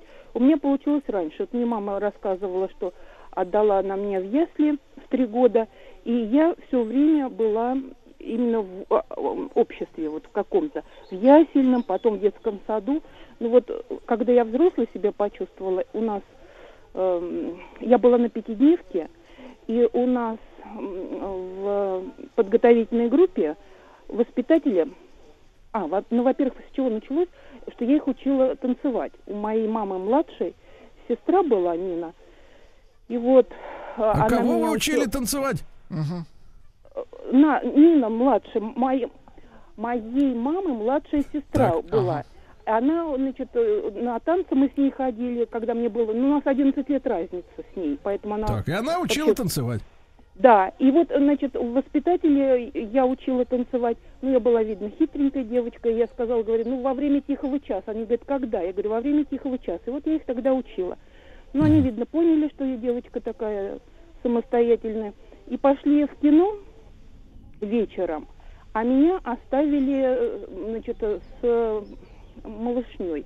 Но они Так. еще не ходили. Это ясельная группа, там было 8-10 человек. Да. И, И, тут вы почувствовали себя взрослой, правильно? Ну да, и был Да. ужин просто, и мне, значит, надо было их накормить. И как назло была не просто каша, а гречка с молоком. И я маленькая, что мне там было 6 лет, значит, в бидоне принесли огромный вот бидон, Для меня он был, и по крайней мере. И надо было наливать в кашу это молоко. Да. Было очень много тарелок, и я всех кормила из одной тарелки. Приходят значит, всех из одной. Говорит, Это хорошая а ты это по-русски, это хорошо. Это Тут, Владик, вот очень показательный звонок от Эльвиры, когда я пытался разобраться, кто такая Нина, да, то тут такая ситуация, что ты, ты знакомишься с женщиной, да, но должен при этом осознавать, что скоро за ней в твою жизнь войдут еще вот эти вот толпы родственников. Ее да. родственники обязательно, Они конечно. имеют какие-то взаимосвязи друг с другом. Кто-то кого-то не любит, кто-то кому-то что-то должен, кто-то что-то не, не- не сделал. Вот, и так думаешь, да ну его. Нет, да, а вот- знаменитая фраза вот из кино «Жениться нужно на сироте», а? Насколько Да, она да, вот Мы, Сережу послушаем, давайте сразу после короткой рекламы. Я еще раз напомню, что 82%, друзья, мы считают у нас, что школа не готовит ко взрослой жизни. Но мы так выясняем, что по большому счету и не должна так, да, как бы что-то обижаться. Ну, знание а единичка на 0 плюс 7 9 6 7 103 5 5 5. Вы реально полностью готовы к взрослой жизни? Двойка не, не готов. Сергей Стилавин друзья на маяке. Друзья мои, так, давайте предоставим слово Сергею из Владимира. Дозвонился. Да, Сереж, доброе утро. Да. Доброе утро, Сергей. Вот э, Да. знаете, когда вы задали этот вопрос, я вот призадумался, к чему же меня все-таки научила школа. Но я все-таки пришел к выводу, что школа мне только дала знания определенные, но никак жизненного опыта мне не дала. Единственное, что в школе могло мне дать его жизненный опыт, это перемены, где были драки, где были группировки, где там были лидеры, были, так сказать, подчиненные, там, грубо говоря, которые ходили шестерочки вокруг лидера. В основном мы это получили опыт жизненный на сборах, на есть, соревновательных. э, тюремный опыт, 90-е давай так, Сереж, Начали Сереж. заниматься бизнесом, а с криминалом приходилось общаться. Сережа еще не закончил. Да, Э, Сереж, студенческие Сережа, годы учиться, Я тут. так сказать, студентам в общаге, когда Сергей! живешь, готовишь, сам стираешь. Да. И, в общем-то, я смотрю по своему ребенку, 11 лет пошла э, в лагерь первый раз, и далеко от, от дома, и первый раз ребенок постирал, первый раз понял, что надо за свои слова отвечать, что и определенный социум, все свои правила, законы, и тут уже, так сказать, своя жизнь, и ребенок, так сказать, попал в новый мир. То есть в основном сейчас дети, так сказать, они флегматичные такие, инфантильные, вот не такие самостоятельные, так что школа, в общем-то, как и тогда, особо ничего не дает в смысле жизненного опыта. Да, спасибо, Сереж. Спасибо. Жаль, Да, жаль, спасибо. ди- диалога не получилось. Давайте Ну, ничего парочку- страшного. Давайте парочку, парочку, так. сообщений. Пишет Стасон Шоколадов, наш спецкор. Ку-ку, ребята, мне 34, а я не могу запомнить, как по счетчикам вода, свет платить. Матушка занимается этим. А в целом Вот. какая- какая-то резко возникшая проблема заставляет задуматься по-взрослому. Анатолий пишет из Санкт-Петербурга. Армия сделала из меня самостоятельного. Два года службы в погранвойсках даром не прошли. И это на закусочку Наталья пишет. Меня к взрослой жизни подготовил психотерапевт 35 лет. А вот это, извините, как зовут девушку? Натали. Натали, извините за смех, он был отвратительный. А, Сережу давайте, из Давайте. Тюмени послушаем. Ему 35. Серень, доброе утро. Да. Сережа. Здравствуйте, уважаемый. Сереж, Сереж, скажите, пожалуйста, а вы умеете платить по счетчику или вот как ваш ровесник там маму вызывает? Я умею все. Так, кто научил? А, давайте небольшую я предысторию быстренько расскажу, коротенькую буквально.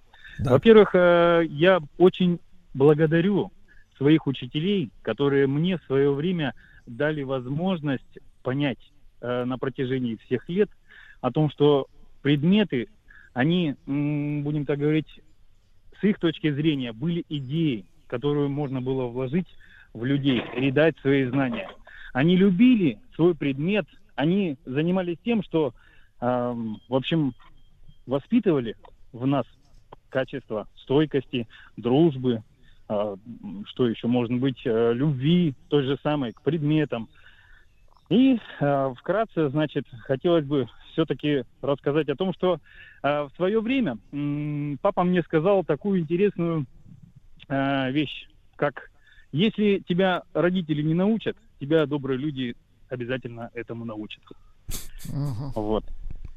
Ну Найдется соответственно, педагог, да? Найдется в Ага. трамвае педагог, да. Я понимаю. Хорошо, хорошо, Сережа, хорошо. Давайте Владимира Петровича Давайте, нашего послушаем. Владимир. Петрович, доброе утро. Доброе утро, ребята. Да. Значит, э, ну, на эту тему. Меня в жизни сначала учил мой дед, потом школа, потом армия. Ну, а потом вся остальная дальнейшая жизнь. Сейчас мне 74, как Влад сказал, я готов к взрослой жизни. Владимир Петрович, но про школу, вот смотрите, э, люди немножко разошлись, да, чему учит школа? Понимаешь, Сереж, я попал в тот период обучения, когда было 11 классов. То есть было 10, потом несколько лет 11, а потом опять 10.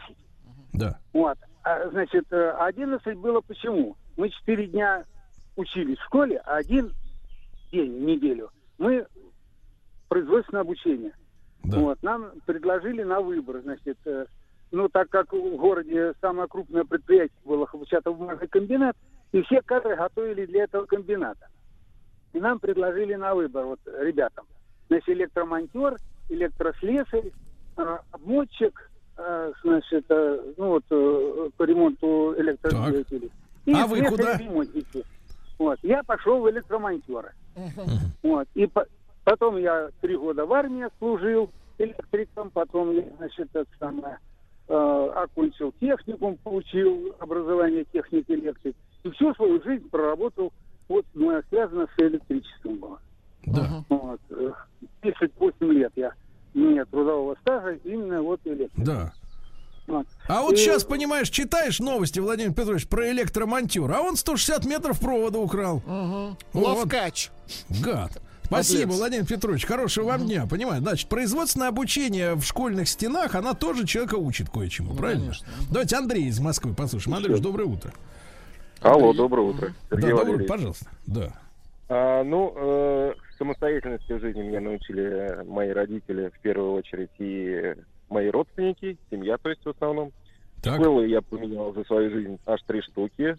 И не могу сказать, что они меня научили самостоятельности. А вот по-настоящему взрослым, э, наверное, я почувствовал себя только в 33 года, когда у меня родился сын. И я так. почувствовал, что я ответственен за этого ребенка, за эту человеческую жизнь. Но это через напряг было, Андрюша? Угу. Или через радость? Нет, Конечно, через радость. Какая может, какой может быть напряг, когда у тебя сын родился? Через Конечно, радостный напряг. Нет, какой может быть радость, когда детство отнимают у 33-летнего мужчины?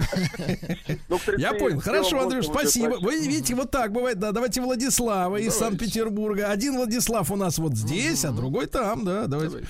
Да я между. Доброе утро. Доброе утро. Да, пожалуйста. Ну вот я сейчас вспоминаю, но у меня, наверное, подготовила к жизни армия, потому что когда я вернулся вот с армии в 90-х годах, мне было практически негде жить, и вот я сразу же стал снимать жилье свое, нашел работу, купил машину, нашел себе жену, вот, и жизнь началась сразу после армии.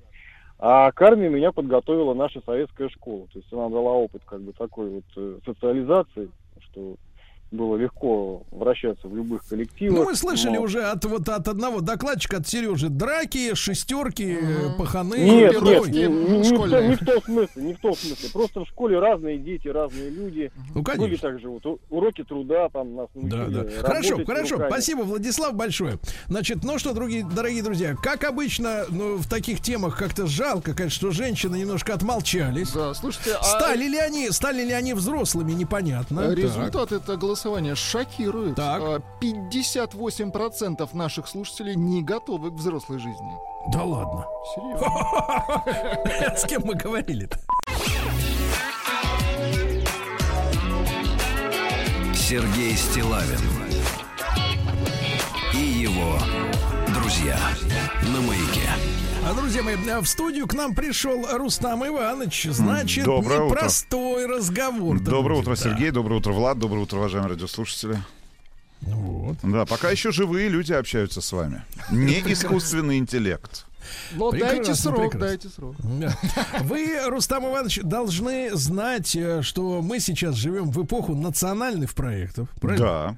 В том числе среди них есть э, так называемая цифровая экономика. Ну, мы, в прошлом, словам, мы в прошлом сезоне нашего... разбирали да. квантовые технологии. Вы помните, Сергей Иванович? Я почти освоил. Да, почти вы прикладывали освоил. к голове грелку. Не хватает элементной базы только.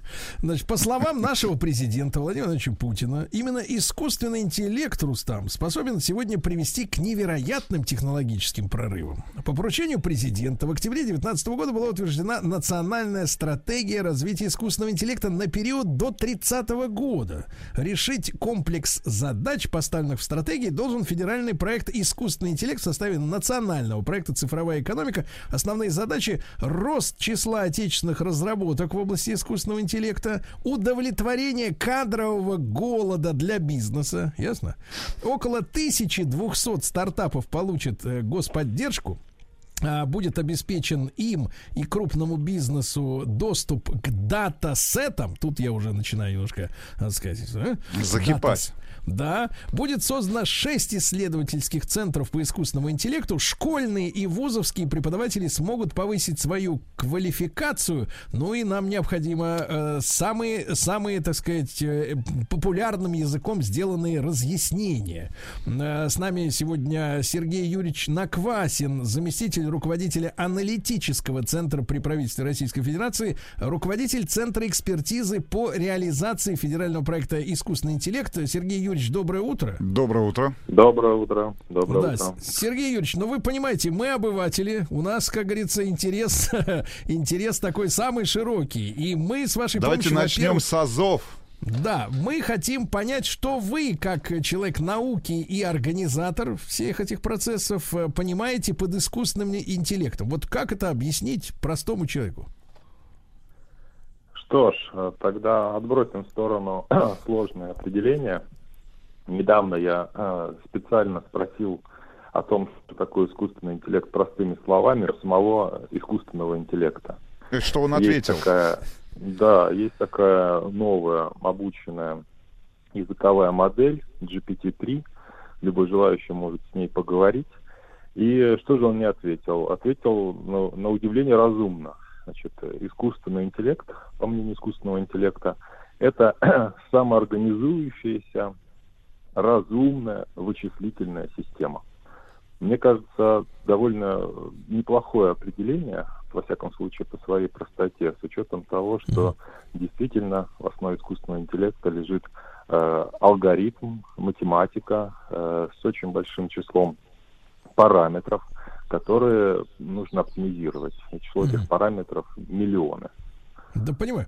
А, Сергей Юрьевич, но, э, так сказать, мы, люди, выросшие на фильмах «Терминатор» и других, понимаем, что «Терминатор 1», 2 и 3.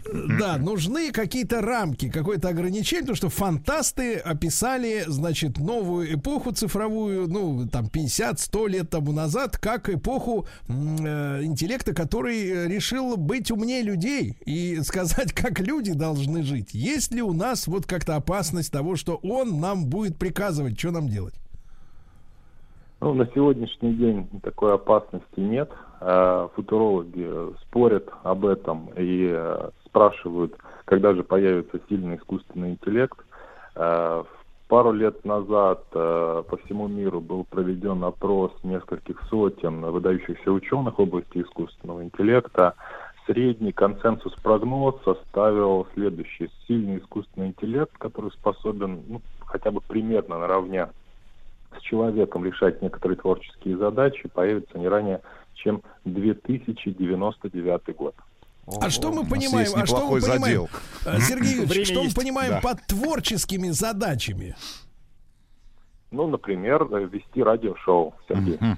Сергей Валерьевич, так что держитесь. Время есть. Да. Время есть, держитесь. Да-да-да. А Пенсию вы встретите как белый человек. Да, да. Почему же, почему же вот, Сергей Юрьевич, нам важно э, развивать этот э, искусственный интеллект? И э, есть ли у нас примеры тех технологий, которые вот без этой штуковины искусственного интеллекта были бы невозможны? Но у искусственного интеллекта я также спросил, и почему важно его развивать. Ответ, uh-huh. правда, был более спорный. Ответил он следующим образом.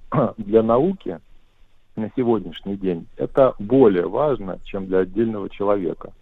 Здесь, э, с одной стороны, как бы есть разумное зерно в этом ответе, с другой стороны, конечно, уже сегодня у нас достаточно много примеров. В России это сотни примеров, по миру тысячи практического прикладного внедрения алгоритмов машинного обучения. Ну, например, э, всем известна организация Лиза Алерт. Э, у них есть алгоритм, они используют поиск пропавших людей через инструменты анализа аэрофотоснимков вот, на основе нейросетей. Или каждый из нас, э, наверное, использовал переводчик э, от Яндекса или, может быть, даже от Google. Эти переводчики сейчас тоже используют нейросетевые алгоритмы. Ну и каждый автолюбитель, наверное, уже Э, имел шанс получить э, из ГИБДД письмо счастья о нарушении, допустим, правил разметки или, может, скоростного режима, так. который работает тоже с применением нейронных сетей для того, чтобы избежать ошибок э, работы вот этих автоматических фиксирующих. Хотя вы знаете, хотя вы знаете, меня пытались некоторое время назад убедить, что все равно подписывает постановление живой офицер.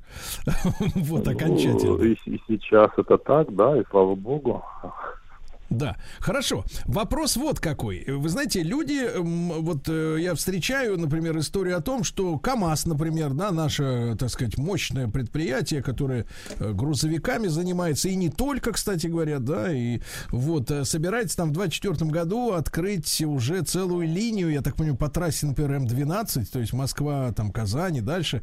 Где а, будут без... беспилотные грузовики да, передвигаться. беспилотные грузовики. В этом смысле очень, как бы, так сказать, в Москве наблюдаю Яндекс таксовские эти автономные автомобили. 24 на 7, 24 на 7. Да, Накручивают, обучают искусственный интеллект, Сергей Валерьевич. Потом будут скручивать пробег, да. да? Вот, так вот вопрос. А какие профессии мы действительно, я понимаю, творческие, да, к 99-му году мы поимеем э, такое роботизированное радиошоу, так сказать, да? Вот, это хорошо, э, что в 99-м, они а в Мы вам подарим робота, Сергей Валерьевич. Да-да, но, а вот какие профессии сейчас сейчас уже в ближайшие десятилетия, наверное, рискуют пострадать, именно пострадать из-за того, что человеческий труд там будет неэффективен и не нужен фактически? Эта дискуссия довольно э, часто ведется. Ну, распространенный ответ, конечно, связан с тем, что рутинные механические профессии исчезнут. Ну, например, точно ведь уже, наверное, не нужна профессия человека, который раньше назывался вахтер, который сидит, не знаю, на пропускном пункте и смотрит в лицо и сверяет пропуск с лицом. Сейчас есть системы распознавания, которые, там, может быть, даже с большей точностью скажут, э, тот ли человек значит, собирается пройти на контролируемую территорию. Но э, я скажу немножко еще по-другому часто говорят о том, какие профессии исчезнут, но по факту сегодня таких профессий появляется больше, чем э, их исчезает. Новых, новых профессий. Нов, новых профессий. То есть уже сейчас огромный спрос на этих специалистов, которых называют data scientist, которые изучают вот эти модели искусственного интеллекта, обучают их, э, формируют новые. Э, спрос э, на этих специалистов тысячи человек только там по России. Поэтому мне, неизвестно, как много людей, э, допустим, уже сейчас лишилось профессии. Может быть, таких и, и нет на сегодняшний день, но тысячи человек уже точно приобрели эту новую работу и карьеру. И в будущем, да, есть гипотеза о том, что многие там, творческие профессии постепенно там, перейдут как бы под управление и там их будут исполнять э, искусственный интеллект, э, но думаю, это будет очень не скоро.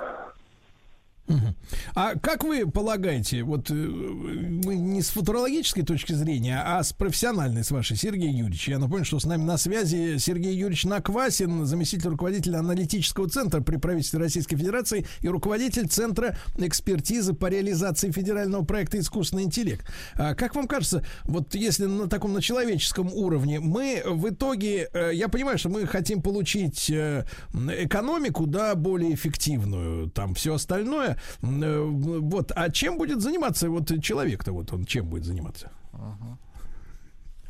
Человек, я думаю, что человек будет заниматься помощью другому человеку. Человек будет э, как бы искать и находить способы поддержать в другом его творческое начало, мотивировать его на преодоление каких-то сложностей, которые, которые всегда будут воодушевлять друг друга, там, помогать я думаю, что работы будет много. Сейчас ее выполняют социальные службы, и нам кажется, что это некоторый небольшой сегмент.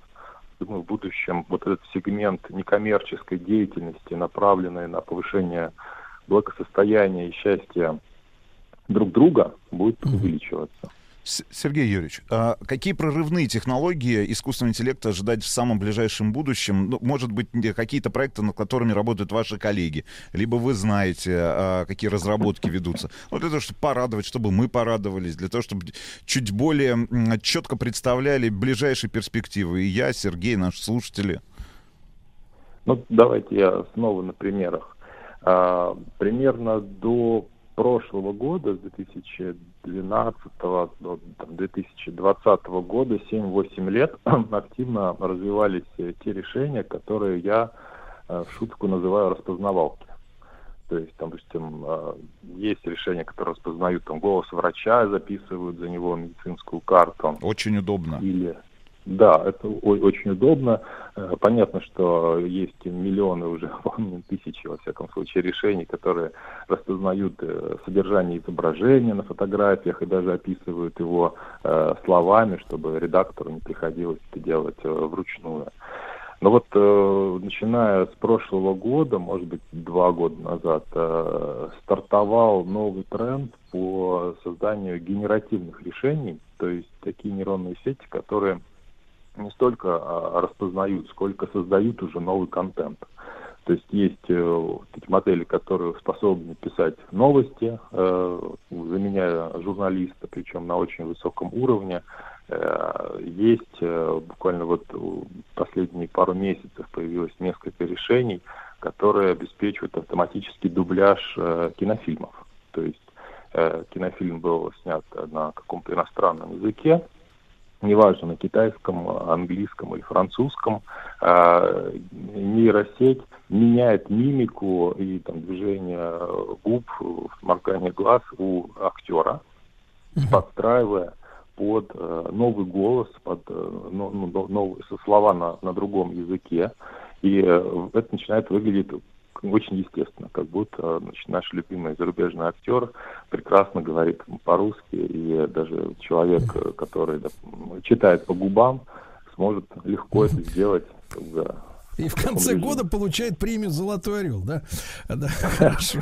Да. Хорошо. И это все в онлайн режиме, да? То есть загоняется фильм, и он автоматически сразу все это делает на вашем телевизоре.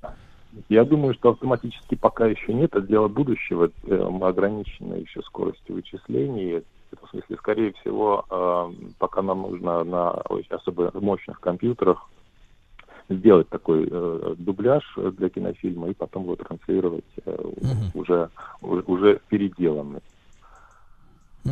Ну, знаю сам несколько, на самом деле, больших э, крупных команд, которые работают в области искусственного интеллекта, работают и для крупного бизнеса, и для наших IT-гигантов, и для крупнейших банков, и, в частности, там команда iPavlov, которая как раз занимается, опять же, искусственным интеллектом очень плотно. Ну, знаю этих ребят лично, ну, вызывает восхищение, на самом деле. Знаю, что на некоторых э, крупных международных мероприятиях, э, таких соревнованиях, mm-hmm. российские команды, которые занимаются разработкой искусственного интеллекта, мне кажется, год назад там, или два года назад, а, значит, дольше всех смогли а, общаться с, ну, собственно говоря, с искусственным интеллектом. Искусственный интеллект, э, ну, там, один из голосовых помощников, то есть порядка там 15 или 20... Да, 15 или 20 минут. И все это было сделано как раз руками Хорошо. ребят, которые живут в нашей стране. Хорошо. А, Сергей Юрьевич, а какие проблемы вот есть при внедрении этих технологий? Они носят только материальный, там, временной характер или есть какие какие-то еще нерешенные математические, там, технологические задачи? Ну, все зависит от сложности решений. По, в отношении тех э, решений, которые стали уже стандартными там, в области э, там, распознавания звука, э, голоса, изображения, нет каких-то особых причин или проблем не внедрять такие решения, поэтому здесь может быть только из трудностей недостаточная информированность. А, что касается, например, производственных систем, внедрения искусственного интеллекта в реальное производство с целью повышения производительности труда, повышения качества производственного процесса. Здесь ситуация немного другая. Каждое такое решение, оно, как правило, уникально, индивидуально, и есть риск э, того, что заявленный экономический эффект не будет достигнут. В связи с этим инвестиции, которые могут быть сделаны, э, предположительно в некоторых случаях не окупятся.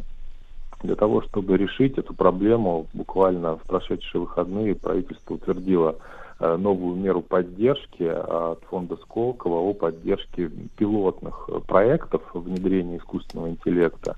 Э, государство компенсирует часть расходов на внедрение, тем самым резко снижая или практически полностью убирая риск экономических потерь при неуспешном пилоте там, внедрения искусственного интеллекта. А, и вопрос такой, э, Сергей Юрьевич, мы являемся сейчас вот в мире лидером по развитию искусственного интеллекта, по внедрению этих э, новых технологий вот в практическую сферу, с вашей точки зрения? И что для этого делается? Я думаю, что как бы, в, в относительных единицах мы э, на уровне мировых лидеров, просто размер экономики у нас э, несколько меньше, чем у некоторых э, других развитых стран. Поэтому в абсолютных единицах, наверное, мы будем выступать э, в миллиардах рублей или в каком-то количестве долларов. А, значит, но в относительных единицах с точки зрения проникновения технологий на, на, на, условную, на условную тысячу значит, наших граждан, я думаю, что у нас все э, очень неплохо. А, и только в Москве несколько сотен кейсов там, практического внедрения и в государственных органах, и в бизнесе. При этом правительство утвердило, как вы в самом начале говорили, федеральный проект по искусственному интеллекту еще э, в позапрошлом году. И в соответствии с этим федеральным проектом искусственный интеллект в рамках национальной программы «Цифровая экономика» э, выделяется очень крупное финансирование. То есть до 2024 года бюджет федерального проекта составляет почти 25 миллиардов рублей – и это поддержка на очень-очень разные направления. Это и поддержка пилотных проектов, апробации искусственного интеллекта, я только что говорил об этом восстановлении. Это и поддержка стартапов. Э, до 7 миллиардов планируется потратить на поддержку стартапов в области искусственного интеллекта. Это поддержка научных центров. Э, для того, чтобы вот действительно прорывные решения появились, тут эти решения сильного искусственного интеллекта, о которых мы да. уже сказали, да. нужна наука. Да, Сергей Юрьевич, спасибо вам огромное. Спасибо. Сергей Юрьевич Наквасин с нами был руководитель Центра экспертизы по реализации федерального проекта «Искусственный интеллект». Э, спасибо за просвещение.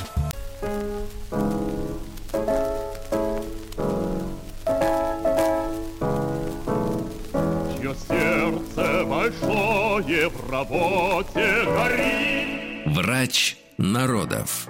Друзья мои, э, я рад приветствовать вновь в нашем проекте «Врач народов» Ольгу Кашубину, медицинского журналиста, врача. Ольга, доброе утро. Да. Доброе утро. А сегодня Ольга в гостях у сопредседателей комитета э, спасения чеснока Владислава Сергея Валерьевича. Да. Движение антисептик в каждую семью. В каждый Мне прям мурашки побежали по коже. Ничего, ничего. Оля, и мы сегодня сегодня ведь воз... займемся темой медицины 19 века, да? Так вот, точно. Э, тут же мы можем, тут уже наша историческая память свежа как никогда. Тут и ну, гибель Александра. Было. Да, тут и гибель Александра Сергеевича.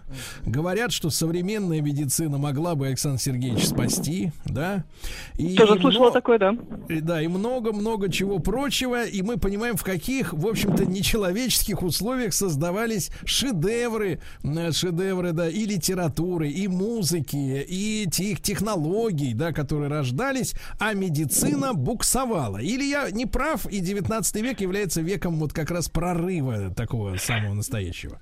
Вот, мне кажется, что ближе ко второму, потому что если посмотреть на хронологию медицинских открытий 19 века, то вот что называется, тогда просто поперло. Каждые два года совершалось какое-то открытие такого масштаба, как вот, ну вот, без которого сейчас, кажется, э, невозможно себе даже представить вообще современный кабинет врача и любую медицинскую процедуру, потому что год за годом открывали вначале эндоскоп, это такая штучка, чтобы делать э, ФГС, залазить внутрь желудка и смотреть туда. Потом, что интересно, после изобрели стетоскоп, такую трубочку, чтобы э, прослушивать легкие, которые в прошлом году особенно активно использовали врачи, я думаю.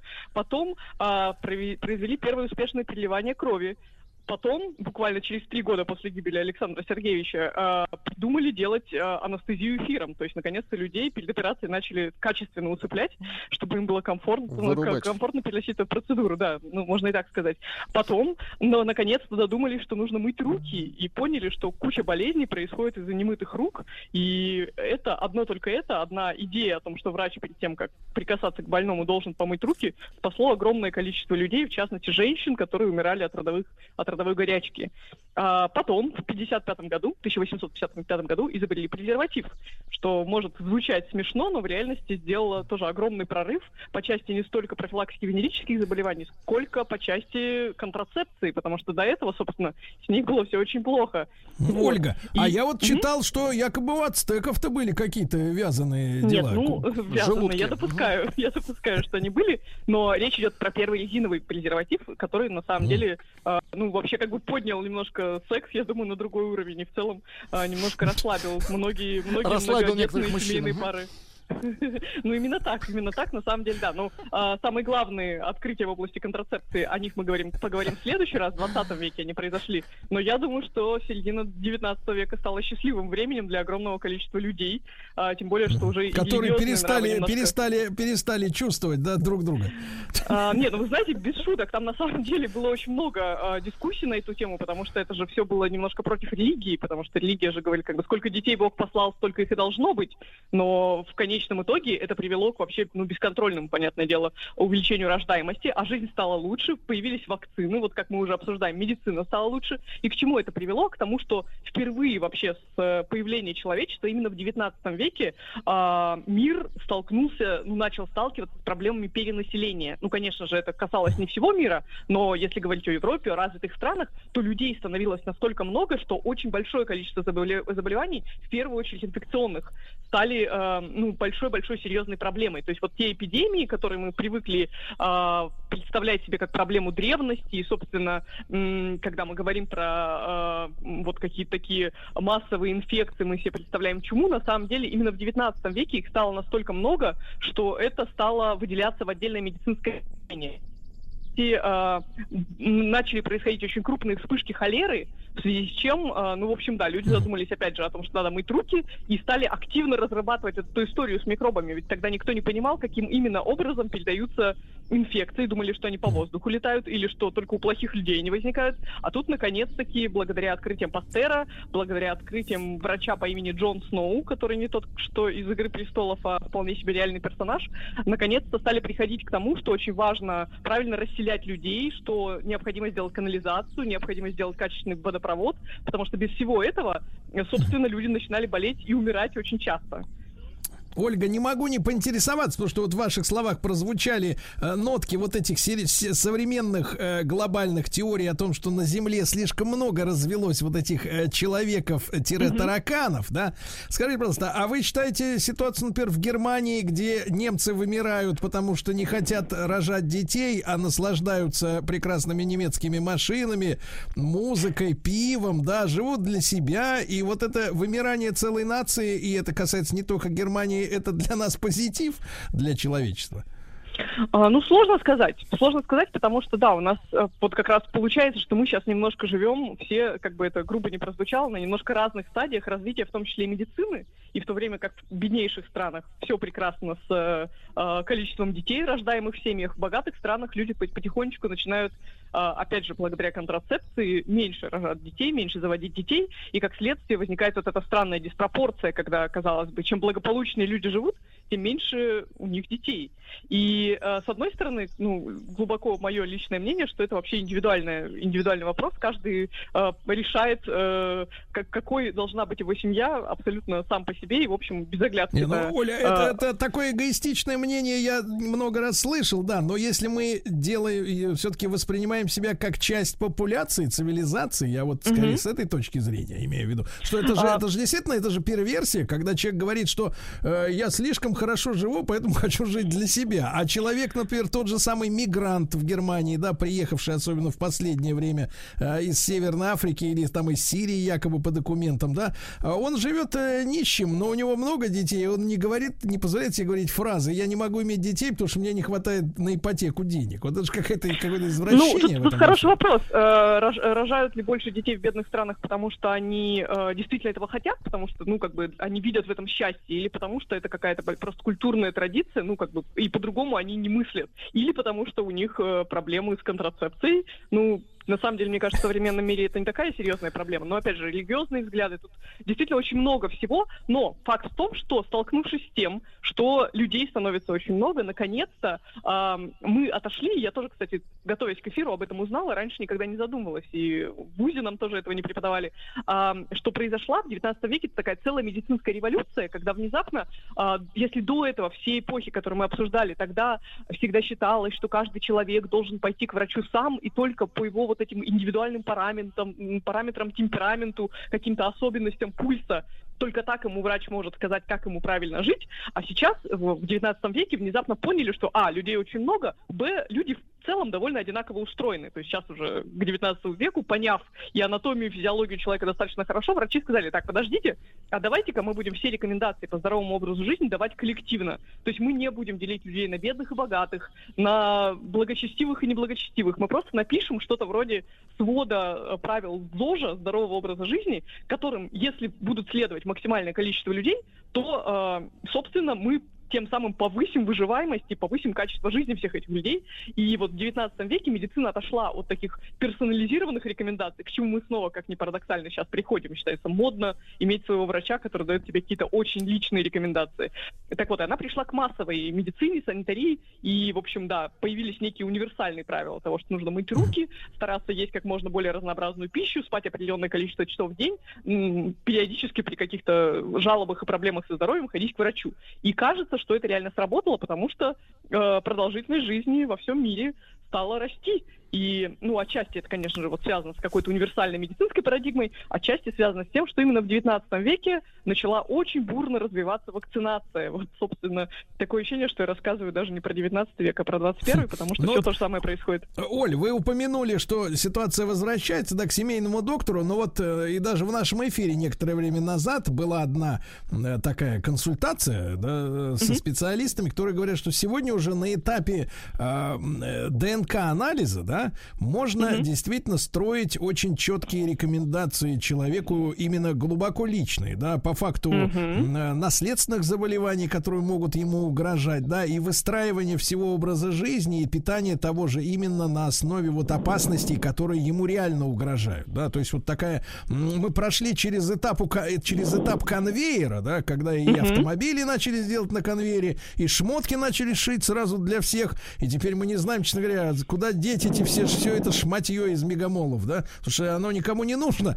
но его специально делают, э, значит, ветхим, э, значит, чтобы оно рвалось каждый сезон, чтобы они опять шли в эти мегамолы и снова покупали это шматье. И медицина стала массовой. И вот мы опять как вот происходим, э, движемся в период вот этой, так сказать, как, персонализированной медицины. Ну, вообще всего как бы такого кастомайзинга, да, такого mm-hmm. глобального, да, то есть когда заточены должны быть вещи так сказать, под конкретного человека. Оль, а скажите, пожалуйста, а вот если возвратиться, возвратиться к вот к венерическим заболеваниям, вы на резиновый вот этот вот шланг возложили главную миссию контроля рождаемости, а в принципе какая ситуация была вот с этими, ведь сифилитики-то они же просто э, жутко страдали-то в 19 веке, я понимаю. Безусловно, все страдали и сифилитики, и люди с туберкулезом, и люди с огромным количеством других инфекций. Все еще по-прежнему в 19 веке основной причиной смерти у людей были не сердечно-сосудистые заболевания, не онкологические заболевания, как сегодня, а всевозможные инфекции. А почему? А потому что, да, мы поговорим об этом в следующий раз, потому что только в середине 20 века были изобретены антибиотики. И до тех пор сифилис, так же, как и туберкулез, так же, как и любая серьезная маломальски бактериальная инфекция, означала, ну, или какую-то счастливую, счастливое выживание, но, возможно, не в самом лучшем виде и кондиции, либо, ну, медленную печальную смерть, потому что от сифилиса не было никакого лекарства и не было никакой возможности, чтобы вытравить его из организма. И вот все вот эти страшные шуточки про сифилис, про отсутствующий нос, про э, сифилитическую такую деменцию, когда человек сходит с ума на фоне третичного сифилиса, это, конечно, все тянется из 19 века, ну и более ранних эпох, когда, собственно, не было ни контрацепции барьерной, которая защищает от э, инфекций, передающихся половым путем, ни, собственно, антибиотиков, чтобы все это вылечить. И опять же, возвращаясь к сегодняшнему дню, мы отчасти приходим к тому же самому, потому что сейчас одной из основных проблем медицины считается антибиотикорезистентность. То есть мы пришли к тому, что очень большое количество бактерий становится устойчивыми к тем антибиотикам, которые мы наизобретали за прошлые сто лет, и, ну вот, как, как минимум, по-моему, это я знаю по позапрошлому году, когда в США была зарегистрирован, был зарегистрирован первый случай абсолютно антибиотик, э, э, антибиотикорезистентной гонореи. То есть мужчина, съездив в Таиланд, привез оттуда, э, собственно, э, гонорею, и э, врачи перепробовали все антибиотики, которые только известны вообще науке, и ни один из них не подействовал. Я не знаю, жив ли этот мужчина до сих пор, но факт в том, что вылечить его нереально, потому что, ну вот, как бы мы не успеваем изобретать антибиотики, а бактерии очень быстро мутируют.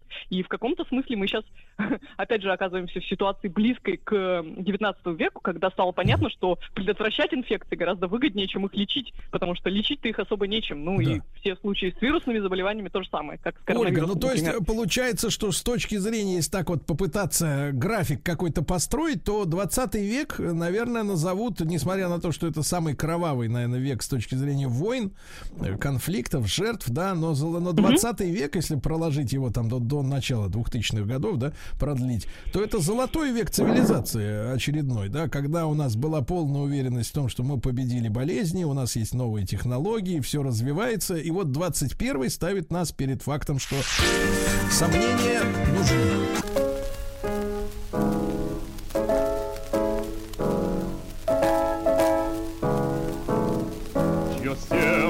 большое в работе горит. Врач народов.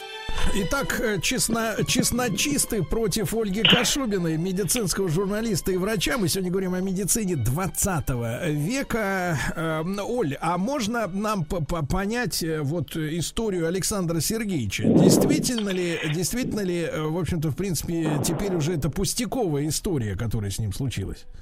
Э, ну, безусловно, нет. Конечно же, от пустяковых совсем уж истории люди не умирают, но э, я почти уверена, я, честно говоря, не супер э, глубоко копалась в этой истории. Я знаю, что есть даже целый книги, посвященные конкретно его смерти, всем обстоятельствам, всем подробностям и медицинским аспектам в том числе.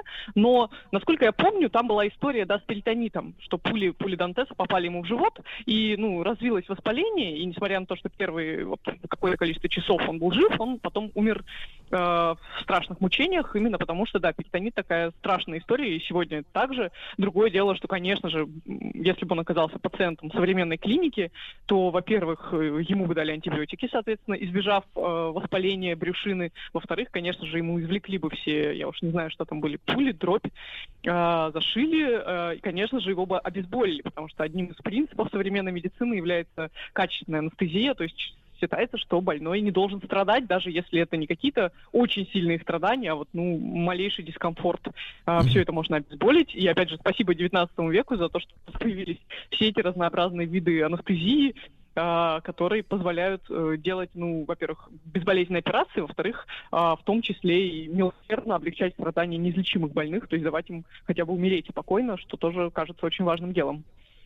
Оль, а какое главное вот э, изобретение 19 века в плане медицины вы назовете таковым? А, и это хороший такой, хороший и довольно коварный вопрос, потому что, да, и, э, упустив какие-то изобретения, можно быть обвиненным в каком-то бездушии. Вот, например, если я не назову анестезию, куча людей могло бы сказать, что как так, ведь это облегчило так много страданий. Но, честно говоря, вот, опять же, глядя на хронологию открытий э, 19 века, очень хочется что главное открытие это все-таки вакцинация. Хотя первая нормальная вакцинация была, в тысяч... была наверное, можно сказать, изобретена в 1799 году. Это, собственно, вакцинация от натуральной оспы, которая спасла просто миллионы жизней. Но потом э, весь 19 век появлялись все новые и новые вакцины. Вакцина против холеры, против сибирской язвы, против бешенства. Они, правда, шли одна за другой. Ну и, помимо прочего, от столбняка. А помимо того, что если посмотреть на график детской смертности 19 века, а потом и 20 века, то вот мы увидим резкое увеличение количества э, выживаемости детей в возрасте до 5 лет, то есть просто постепенно с появлением каждой новой вакцины появлялось все больше так называемых контролируемых инфекций, то есть инфекции, которые, конечно, страшные, но от них никто не умирает, потому что всем в детстве же делают прививку, ну или в случае, как в случае с бешенством, как только человека кусает бешеная собака, ему тут же э, вводят вакцину, и все, и человек не умирает. И это спасло такое огромное количество жизней, это раз – что невозможно это открытие не отметить. Плюс тут очень важен не столько сам факт изобретения чего-то, потому что мало что-то изобрести. Очень важно, чтобы люди в это поверили и начали этим пользоваться. А в случае с вакциной ведь нужно заставить человека ей пользоваться до того, как с ним случилось что-то плохое. А люди же у нас очень недоверчивы ко всяким медицинским манипуляциям, особенно когда тебе и так было хорошо, тебе что-то пытаются сделать, а потом есть еще риск каких-то побочных эффектов, осложнений, может быть, ты заболеешь по итогу, вместо того, чтобы остаться здоровым. Поэтому, конечно же, переломить такое подозрительное отношение масс, а вакцинация это же такое массовое явление, нужно, чтобы все согласились и все, ну вот, пошли на это. Это очень сложно, но благодаря вот этим успехам первых вакцин от очень серьезных заболеваний, которые показали, что, смотрите, у нас умирало, там, не знаю, 9 детей из 10 в каждой семье, а сейчас умирает один ребенок из 10. Вот, к слову, тоже о уменьшении количества э, детей в семьях, вот как бы, да, все классически принято рисовать эту семью, окруженную маленькими детьми, какую-нибудь деревенскую семью 19 века, но ведь тоже рожали тогда, и традиция бесконечно рожать детей была связана именно с тем, что э, процент выживаемости среди них был такой низкий, что, в общем, э, было очевидно, что нужно очень-очень постараться, чтобы, в общем, хотя бы оставить после себя эквивалентное количество детей. Ух, есть, Оля, какая вы, какая вы кровожадная, 9 из 10. Да, слушайте, ну и вопрос, смотрите, если мы с вами подошли к черте, когда вот Э, товарищ из Таиланда вернулся, и на него не действуют антибиотики. То есть антибиотики, ну, скажем так, э, вошли в прямой уже спарринг, да, с э, бактериями, да, с вирусами, да, с вирусами. Так точно, да, да. Нет, вот, все-таки с бактериями, против вирусов нет антибиотиков. Бактерий, то э, иммунитет человеческий, который вот подбадривается вакцинами, да, он пока что mm-hmm. хорошо выполняет свою функцию, не сдается, или тоже есть такие какие-то позывы, что вот зараза начинает вот вот к этому искусственному, э, искусственному, э, чуть не сказал, интеллекту, э, искусственному разогнанному, значит, вот сопротивляемости организма начинает как-то вот тоже перестраиваться в этом смысле. Особенно нет? липнуть? Нет, нет. Я думаю, что то, что, с чем мы сталкиваемся сейчас, то есть вот это очередное, очередное увеличение количества вспышек новых инфекционных заболеваний, оно никак не связано с тем, что мы такие молодцы, придумали, как стимулировать иммунитет вакцинами. А, дело в том, что, опять же, нас стало стало, во-первых, нас стало много, ну, объективно, никогда человечество не жило так хорошо, как сейчас, и не было такого большого количества людей на Земле, как сейчас. А к тому же, да, мы в своей хорошей жизни стали очень быстро перемещаться, так как никогда не перемещались, и, в общем, эволюции природа они не предусматривали, чтобы какие-то существа живые так быстро мигрировали между континентами, и, собственно, отчасти во многом связано с этим такое большое количество инфекционных заболеваний и вспышек всех этих и новых инфекций. Ну, сейчас, сейчас наверное, Оля, немножко полегче станет. Вот э, Белавия вроде прекратила летать в Париж до 30 октября. Это правда. Чуть-чуть, вот, чуть-чуть полегче. Иммунитет да. нас только улучшает, потому что мы отлично питаемся, и на самом деле я думаю, что да, мы очень неплохо Понимаю. живем сейчас. Угу. Понимаю, очень неплохо живем сейчас, констатирует Ольга Кашубина, медицинский журналист и врач в нашем проекте «Врач народов». Оль, большое спасибо и от себя добавлю, пожалуйста, кушайте чесночок. Уже стою. Возьмитесь за поручни. Где? Закройте глаза. Дышите глубоко. Не подглядывайте. Гость из будущего. А ну что, друзья мои, я лично взялся за поручни. Я думаю, что вам тоже не проблема. А наша рубрика «Гость из будущего». И, естественно, я рад приветствовать Александра Анатольевича Кононова, футуролога и члена Ассоциации футурологов, члена Российского философского общества и кандидата технических наук. Александр Анатольевич, доброе утро. Доброе утро. Да, ну и мы должны сегодня продолжить вот нашу программу. В прошлый выпуск был скорее таким ознакомительным э, и да, общим, да, о великих миссиях человечества. Но Александр Анатольевич упомянул, что таких миссий а он и его товарищи насчитывают 7 штук. То есть э, мы с вами, конечно, растем в сегодняшнем мире, где надо иметь портки модные, кроссовки, не, не забыть заплатить в пенсионный фонд. Вот. Но у человека есть и другие миссии. Вот. И, э, так сказать, мы сегодня будем думать о высоком. Александр Анатольевич, так вот эти семь миссий, какие они? Давайте об этом поговорим. А, ну, э, можно начать, так сказать, с той, с которой мы начали с вами в прошлый раз. Это то, что вот, э, так сказать, наш разум человеческий, наша цивилизация человеческая, наш вид э, человечества, это продукт 13, почти 14 миллиардов лет эволюции. И это высший продукт, который появился, если вот отслеживать его в историю совершенно невероятным образом, благодаря масс, массе там нечислимому количеству случайностей, то есть мы э, представляем собой невероятную ценность, вот то, то что создается с такими э, сложностями, с таким трудом и с, э, с таким невероятным количеством случайностей, это всегда величайшая ценность. Я уж не говорю, что в результате получились люди, о которых вот каждый из нас, как бы он, э, ну, сам по себе говорят, несет вселенную и так далее. Мы сами по себе это, э, значит, вот чудо, э, и каждый из нас чудо. Вот, поэтому э, первая миссия это вот сохранение вот этой разумной жизни во Вселенной и мироздании, обеспечение неуничтожимости и могущества нашего вида человечества, как единственно достоверно известной вот, вида разумного и цивилизации, цивилизации, вот, разума в мироздании. Вот. И это первая миссия сохранить, не дать быть, не быть уничтоженными. Mm-hmm. Вот. Э, при существовании в катастрофически нестабильных средах с бесконечным количеством угроз. Вот мы должны сохраниться.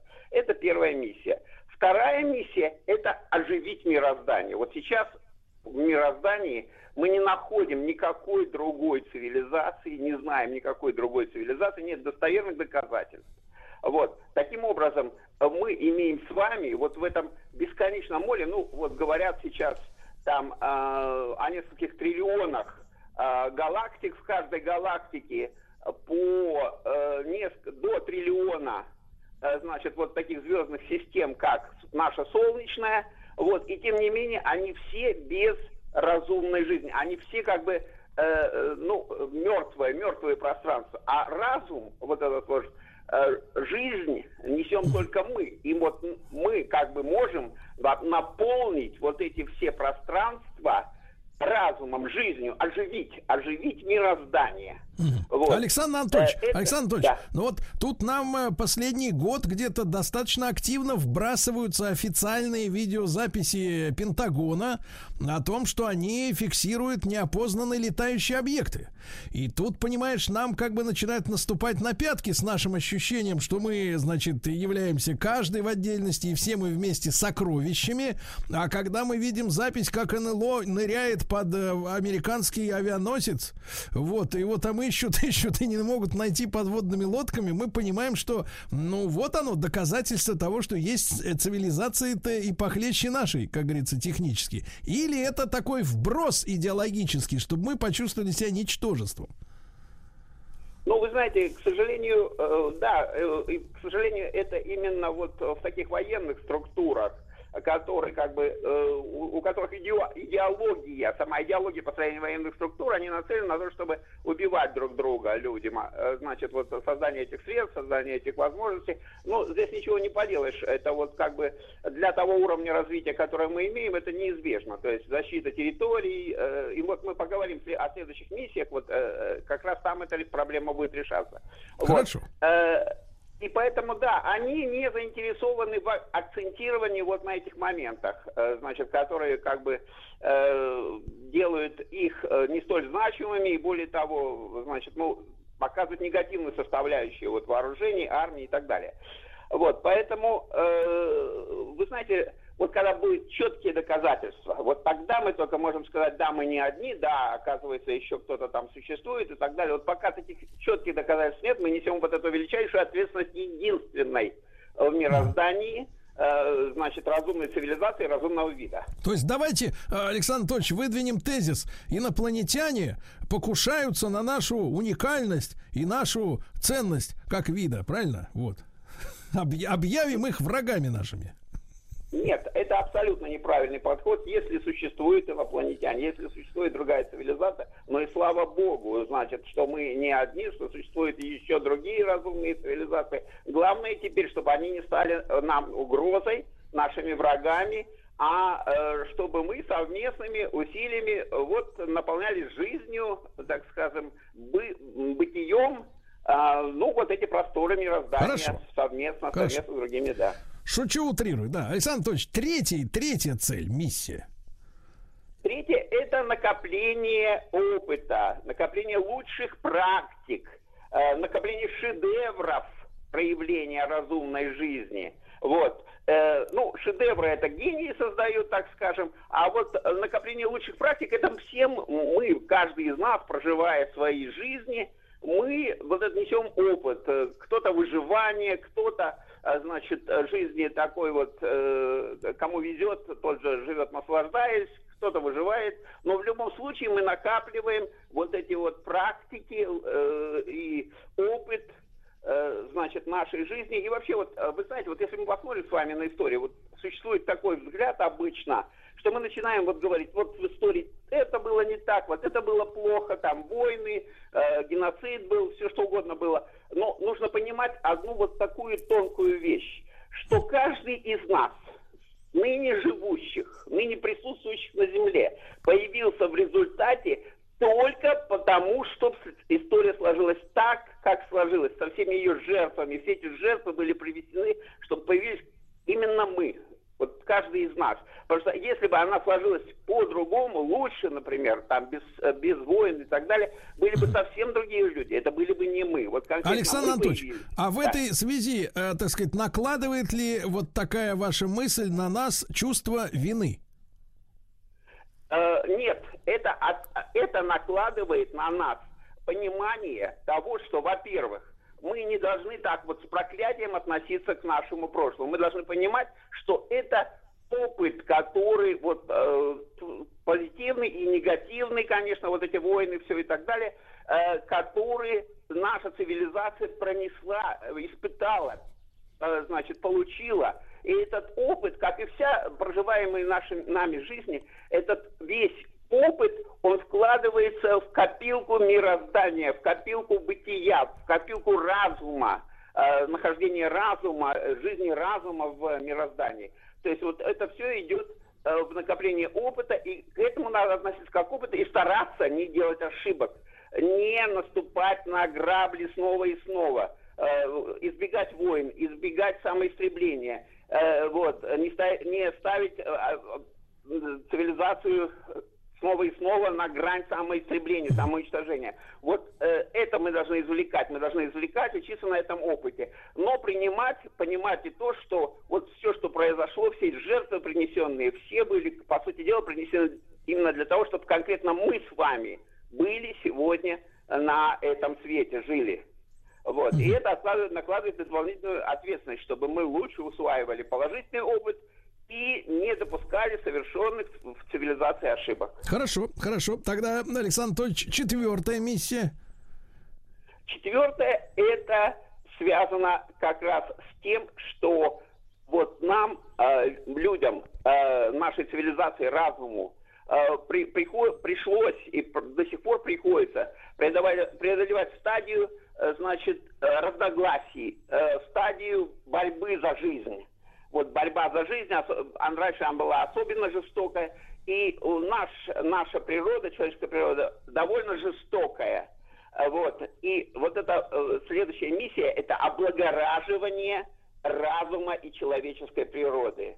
И развитие механизмов облагораживания человеческой природы. Потому что сама по себе э, эта задача сложная, и она решается через механизмы. Но мы говорили, первым механизмом в истории цивилизации в этом плане стали религии – они во многих случаях конечно, есть там и во всем мы говорим, наш мир несовершенен, и в религиях есть свои позитивные и негативные стороны во, во всех практических религиях. Вот. Но позитивного все-таки было больше. И именно в том, что это были механизмы во многом э, улучшающие человека. Улучшающие, значит, вот, как говорил там Достоевский, например, что если нет Бога, то тогда, э, значит, э, вся мораль может рухнуть человечество. Вот.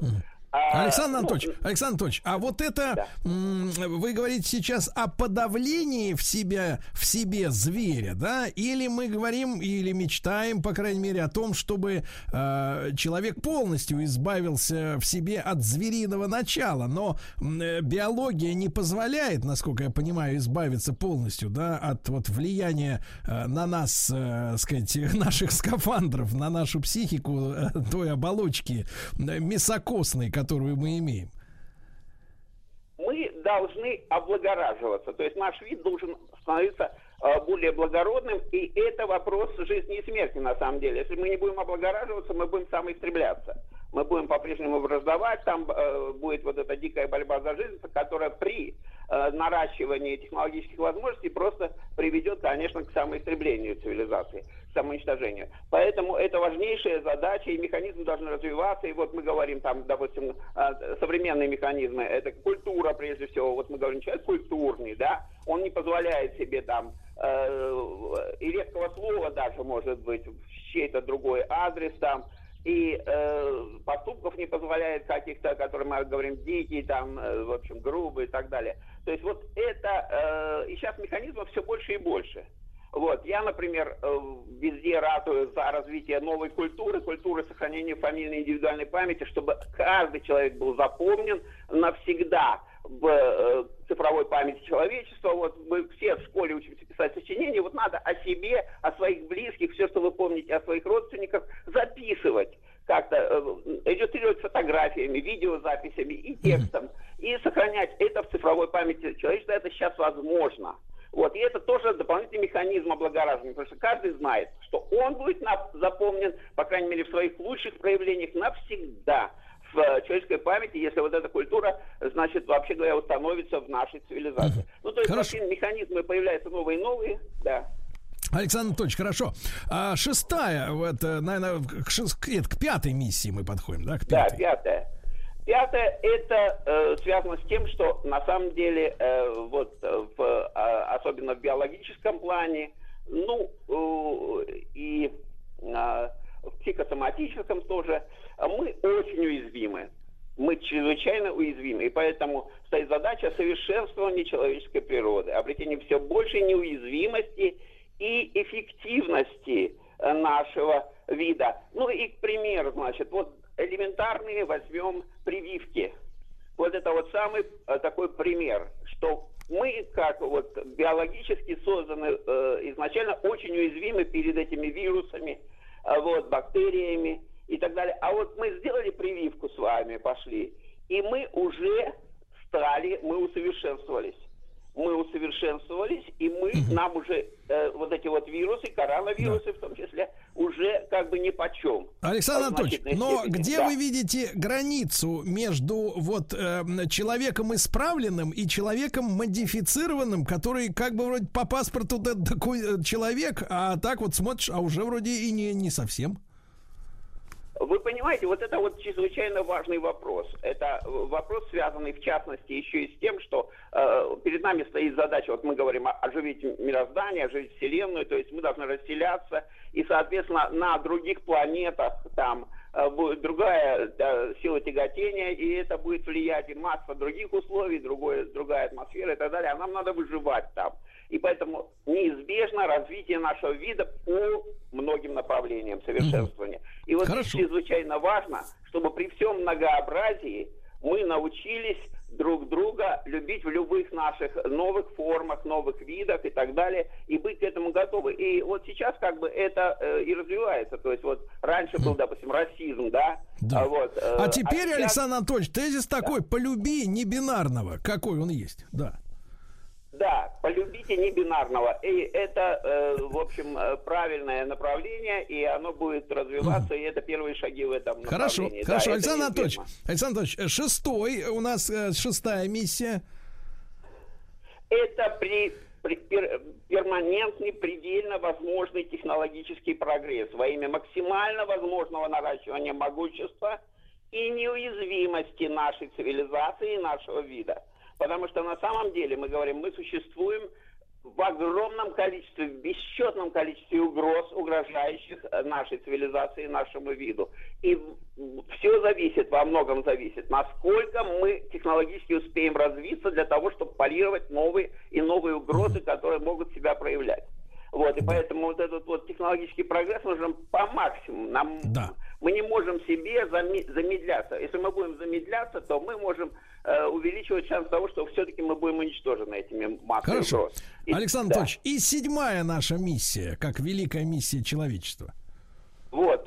И седьмое, вот на прошлом а, с вами э, свидании, так сказать, в эфире у нас с вами она обсуждалась, это сохранение цивилизационного единства. Развитие механизмов и ценностей обеспечения цивилизационного единства в процессах технологического развития, совершенствования человеческой природы и космической экспансии человечества. Вот мы говорим с вами, что мы как вид должны развиваться и, вероятнее всего, будем развиваться по нескольким направлениям. Вот. Но при этом мы должны оставаться в целостной цивилизации. Мы будем расселяться на Марс, там, на Луну, как в ближайшее время и так далее. Но это не должно приводить к тому, что возникнет новая цивилизация на Марсе и начнет враждовать земной цивилизацией. Вот этого нельзя допускать. Мы должны решать общую задачу создания жизненных Александр пространств. Анатольевич, а вот в этом смысле-то немножко нам сложно, потому что перед нами, например, пример, э, извините за тавтологию, возникновения Соединенных Штатов. То есть, когда за э, бюджет, э, так сказать, за бюджетные деньги Англии отправили поселенцев, а они взбунтовались и говорят, нет, хотим жить отдельно, и вот как бы вроде как и живут. Вот, ну, это как раз вот мы говорим с вами, мы накапливаем опыт позитивный, негативный. Вот почему ва- важно, вот мы говорили, там третья миссия, это накопление опыта. Вот это мы, мы все должны накопить, все это должны усвоить и выстраивать таким образом отношения. У нас есть негативный опыт построения вот решения проблемы цивилизационного единства. Ну, например, э, такие как Наполеон, Гитлер, а вот хотели это силой сделать. Мы видим, что так нельзя. Мы видим, что это нужно делать. Не обязательно должно быть мировое правительство, не должно, не обязательно должна быть одна как бы э, нация, одна страна. Нет. Мы должны, э, чтобы каждая нация, каждая страна осознали э, свою роль в цивилизации, важность сохранения своей стабильности, своего могущества, способности, чтобы каждая нация не становилась не, мог- не становилась слабым звеном в цивилизации, не тянула цивилизацию назад. Очень А правильно. вот, а- Дорогие друзья, Александр Анатольевич, я вас э, искренне благодарю. Александр Анатольевич Кононов, футуролог, член Ассоциации футурологов и член Российского философского общества, кандидат технических наук, был э, с нами сегодня в проекте «Гости из будущего». Ну и я вижу, что по молчанию такому одобрительному от нашего Владика, Очень послушав нашу лекцию, он очень. понял, что к небинарным надо относиться, как к людям С будущего. Ясно? да. Вот именно. Вырабатывать в себе такое дело. Еще больше подкастов «Маяка» насмотрим.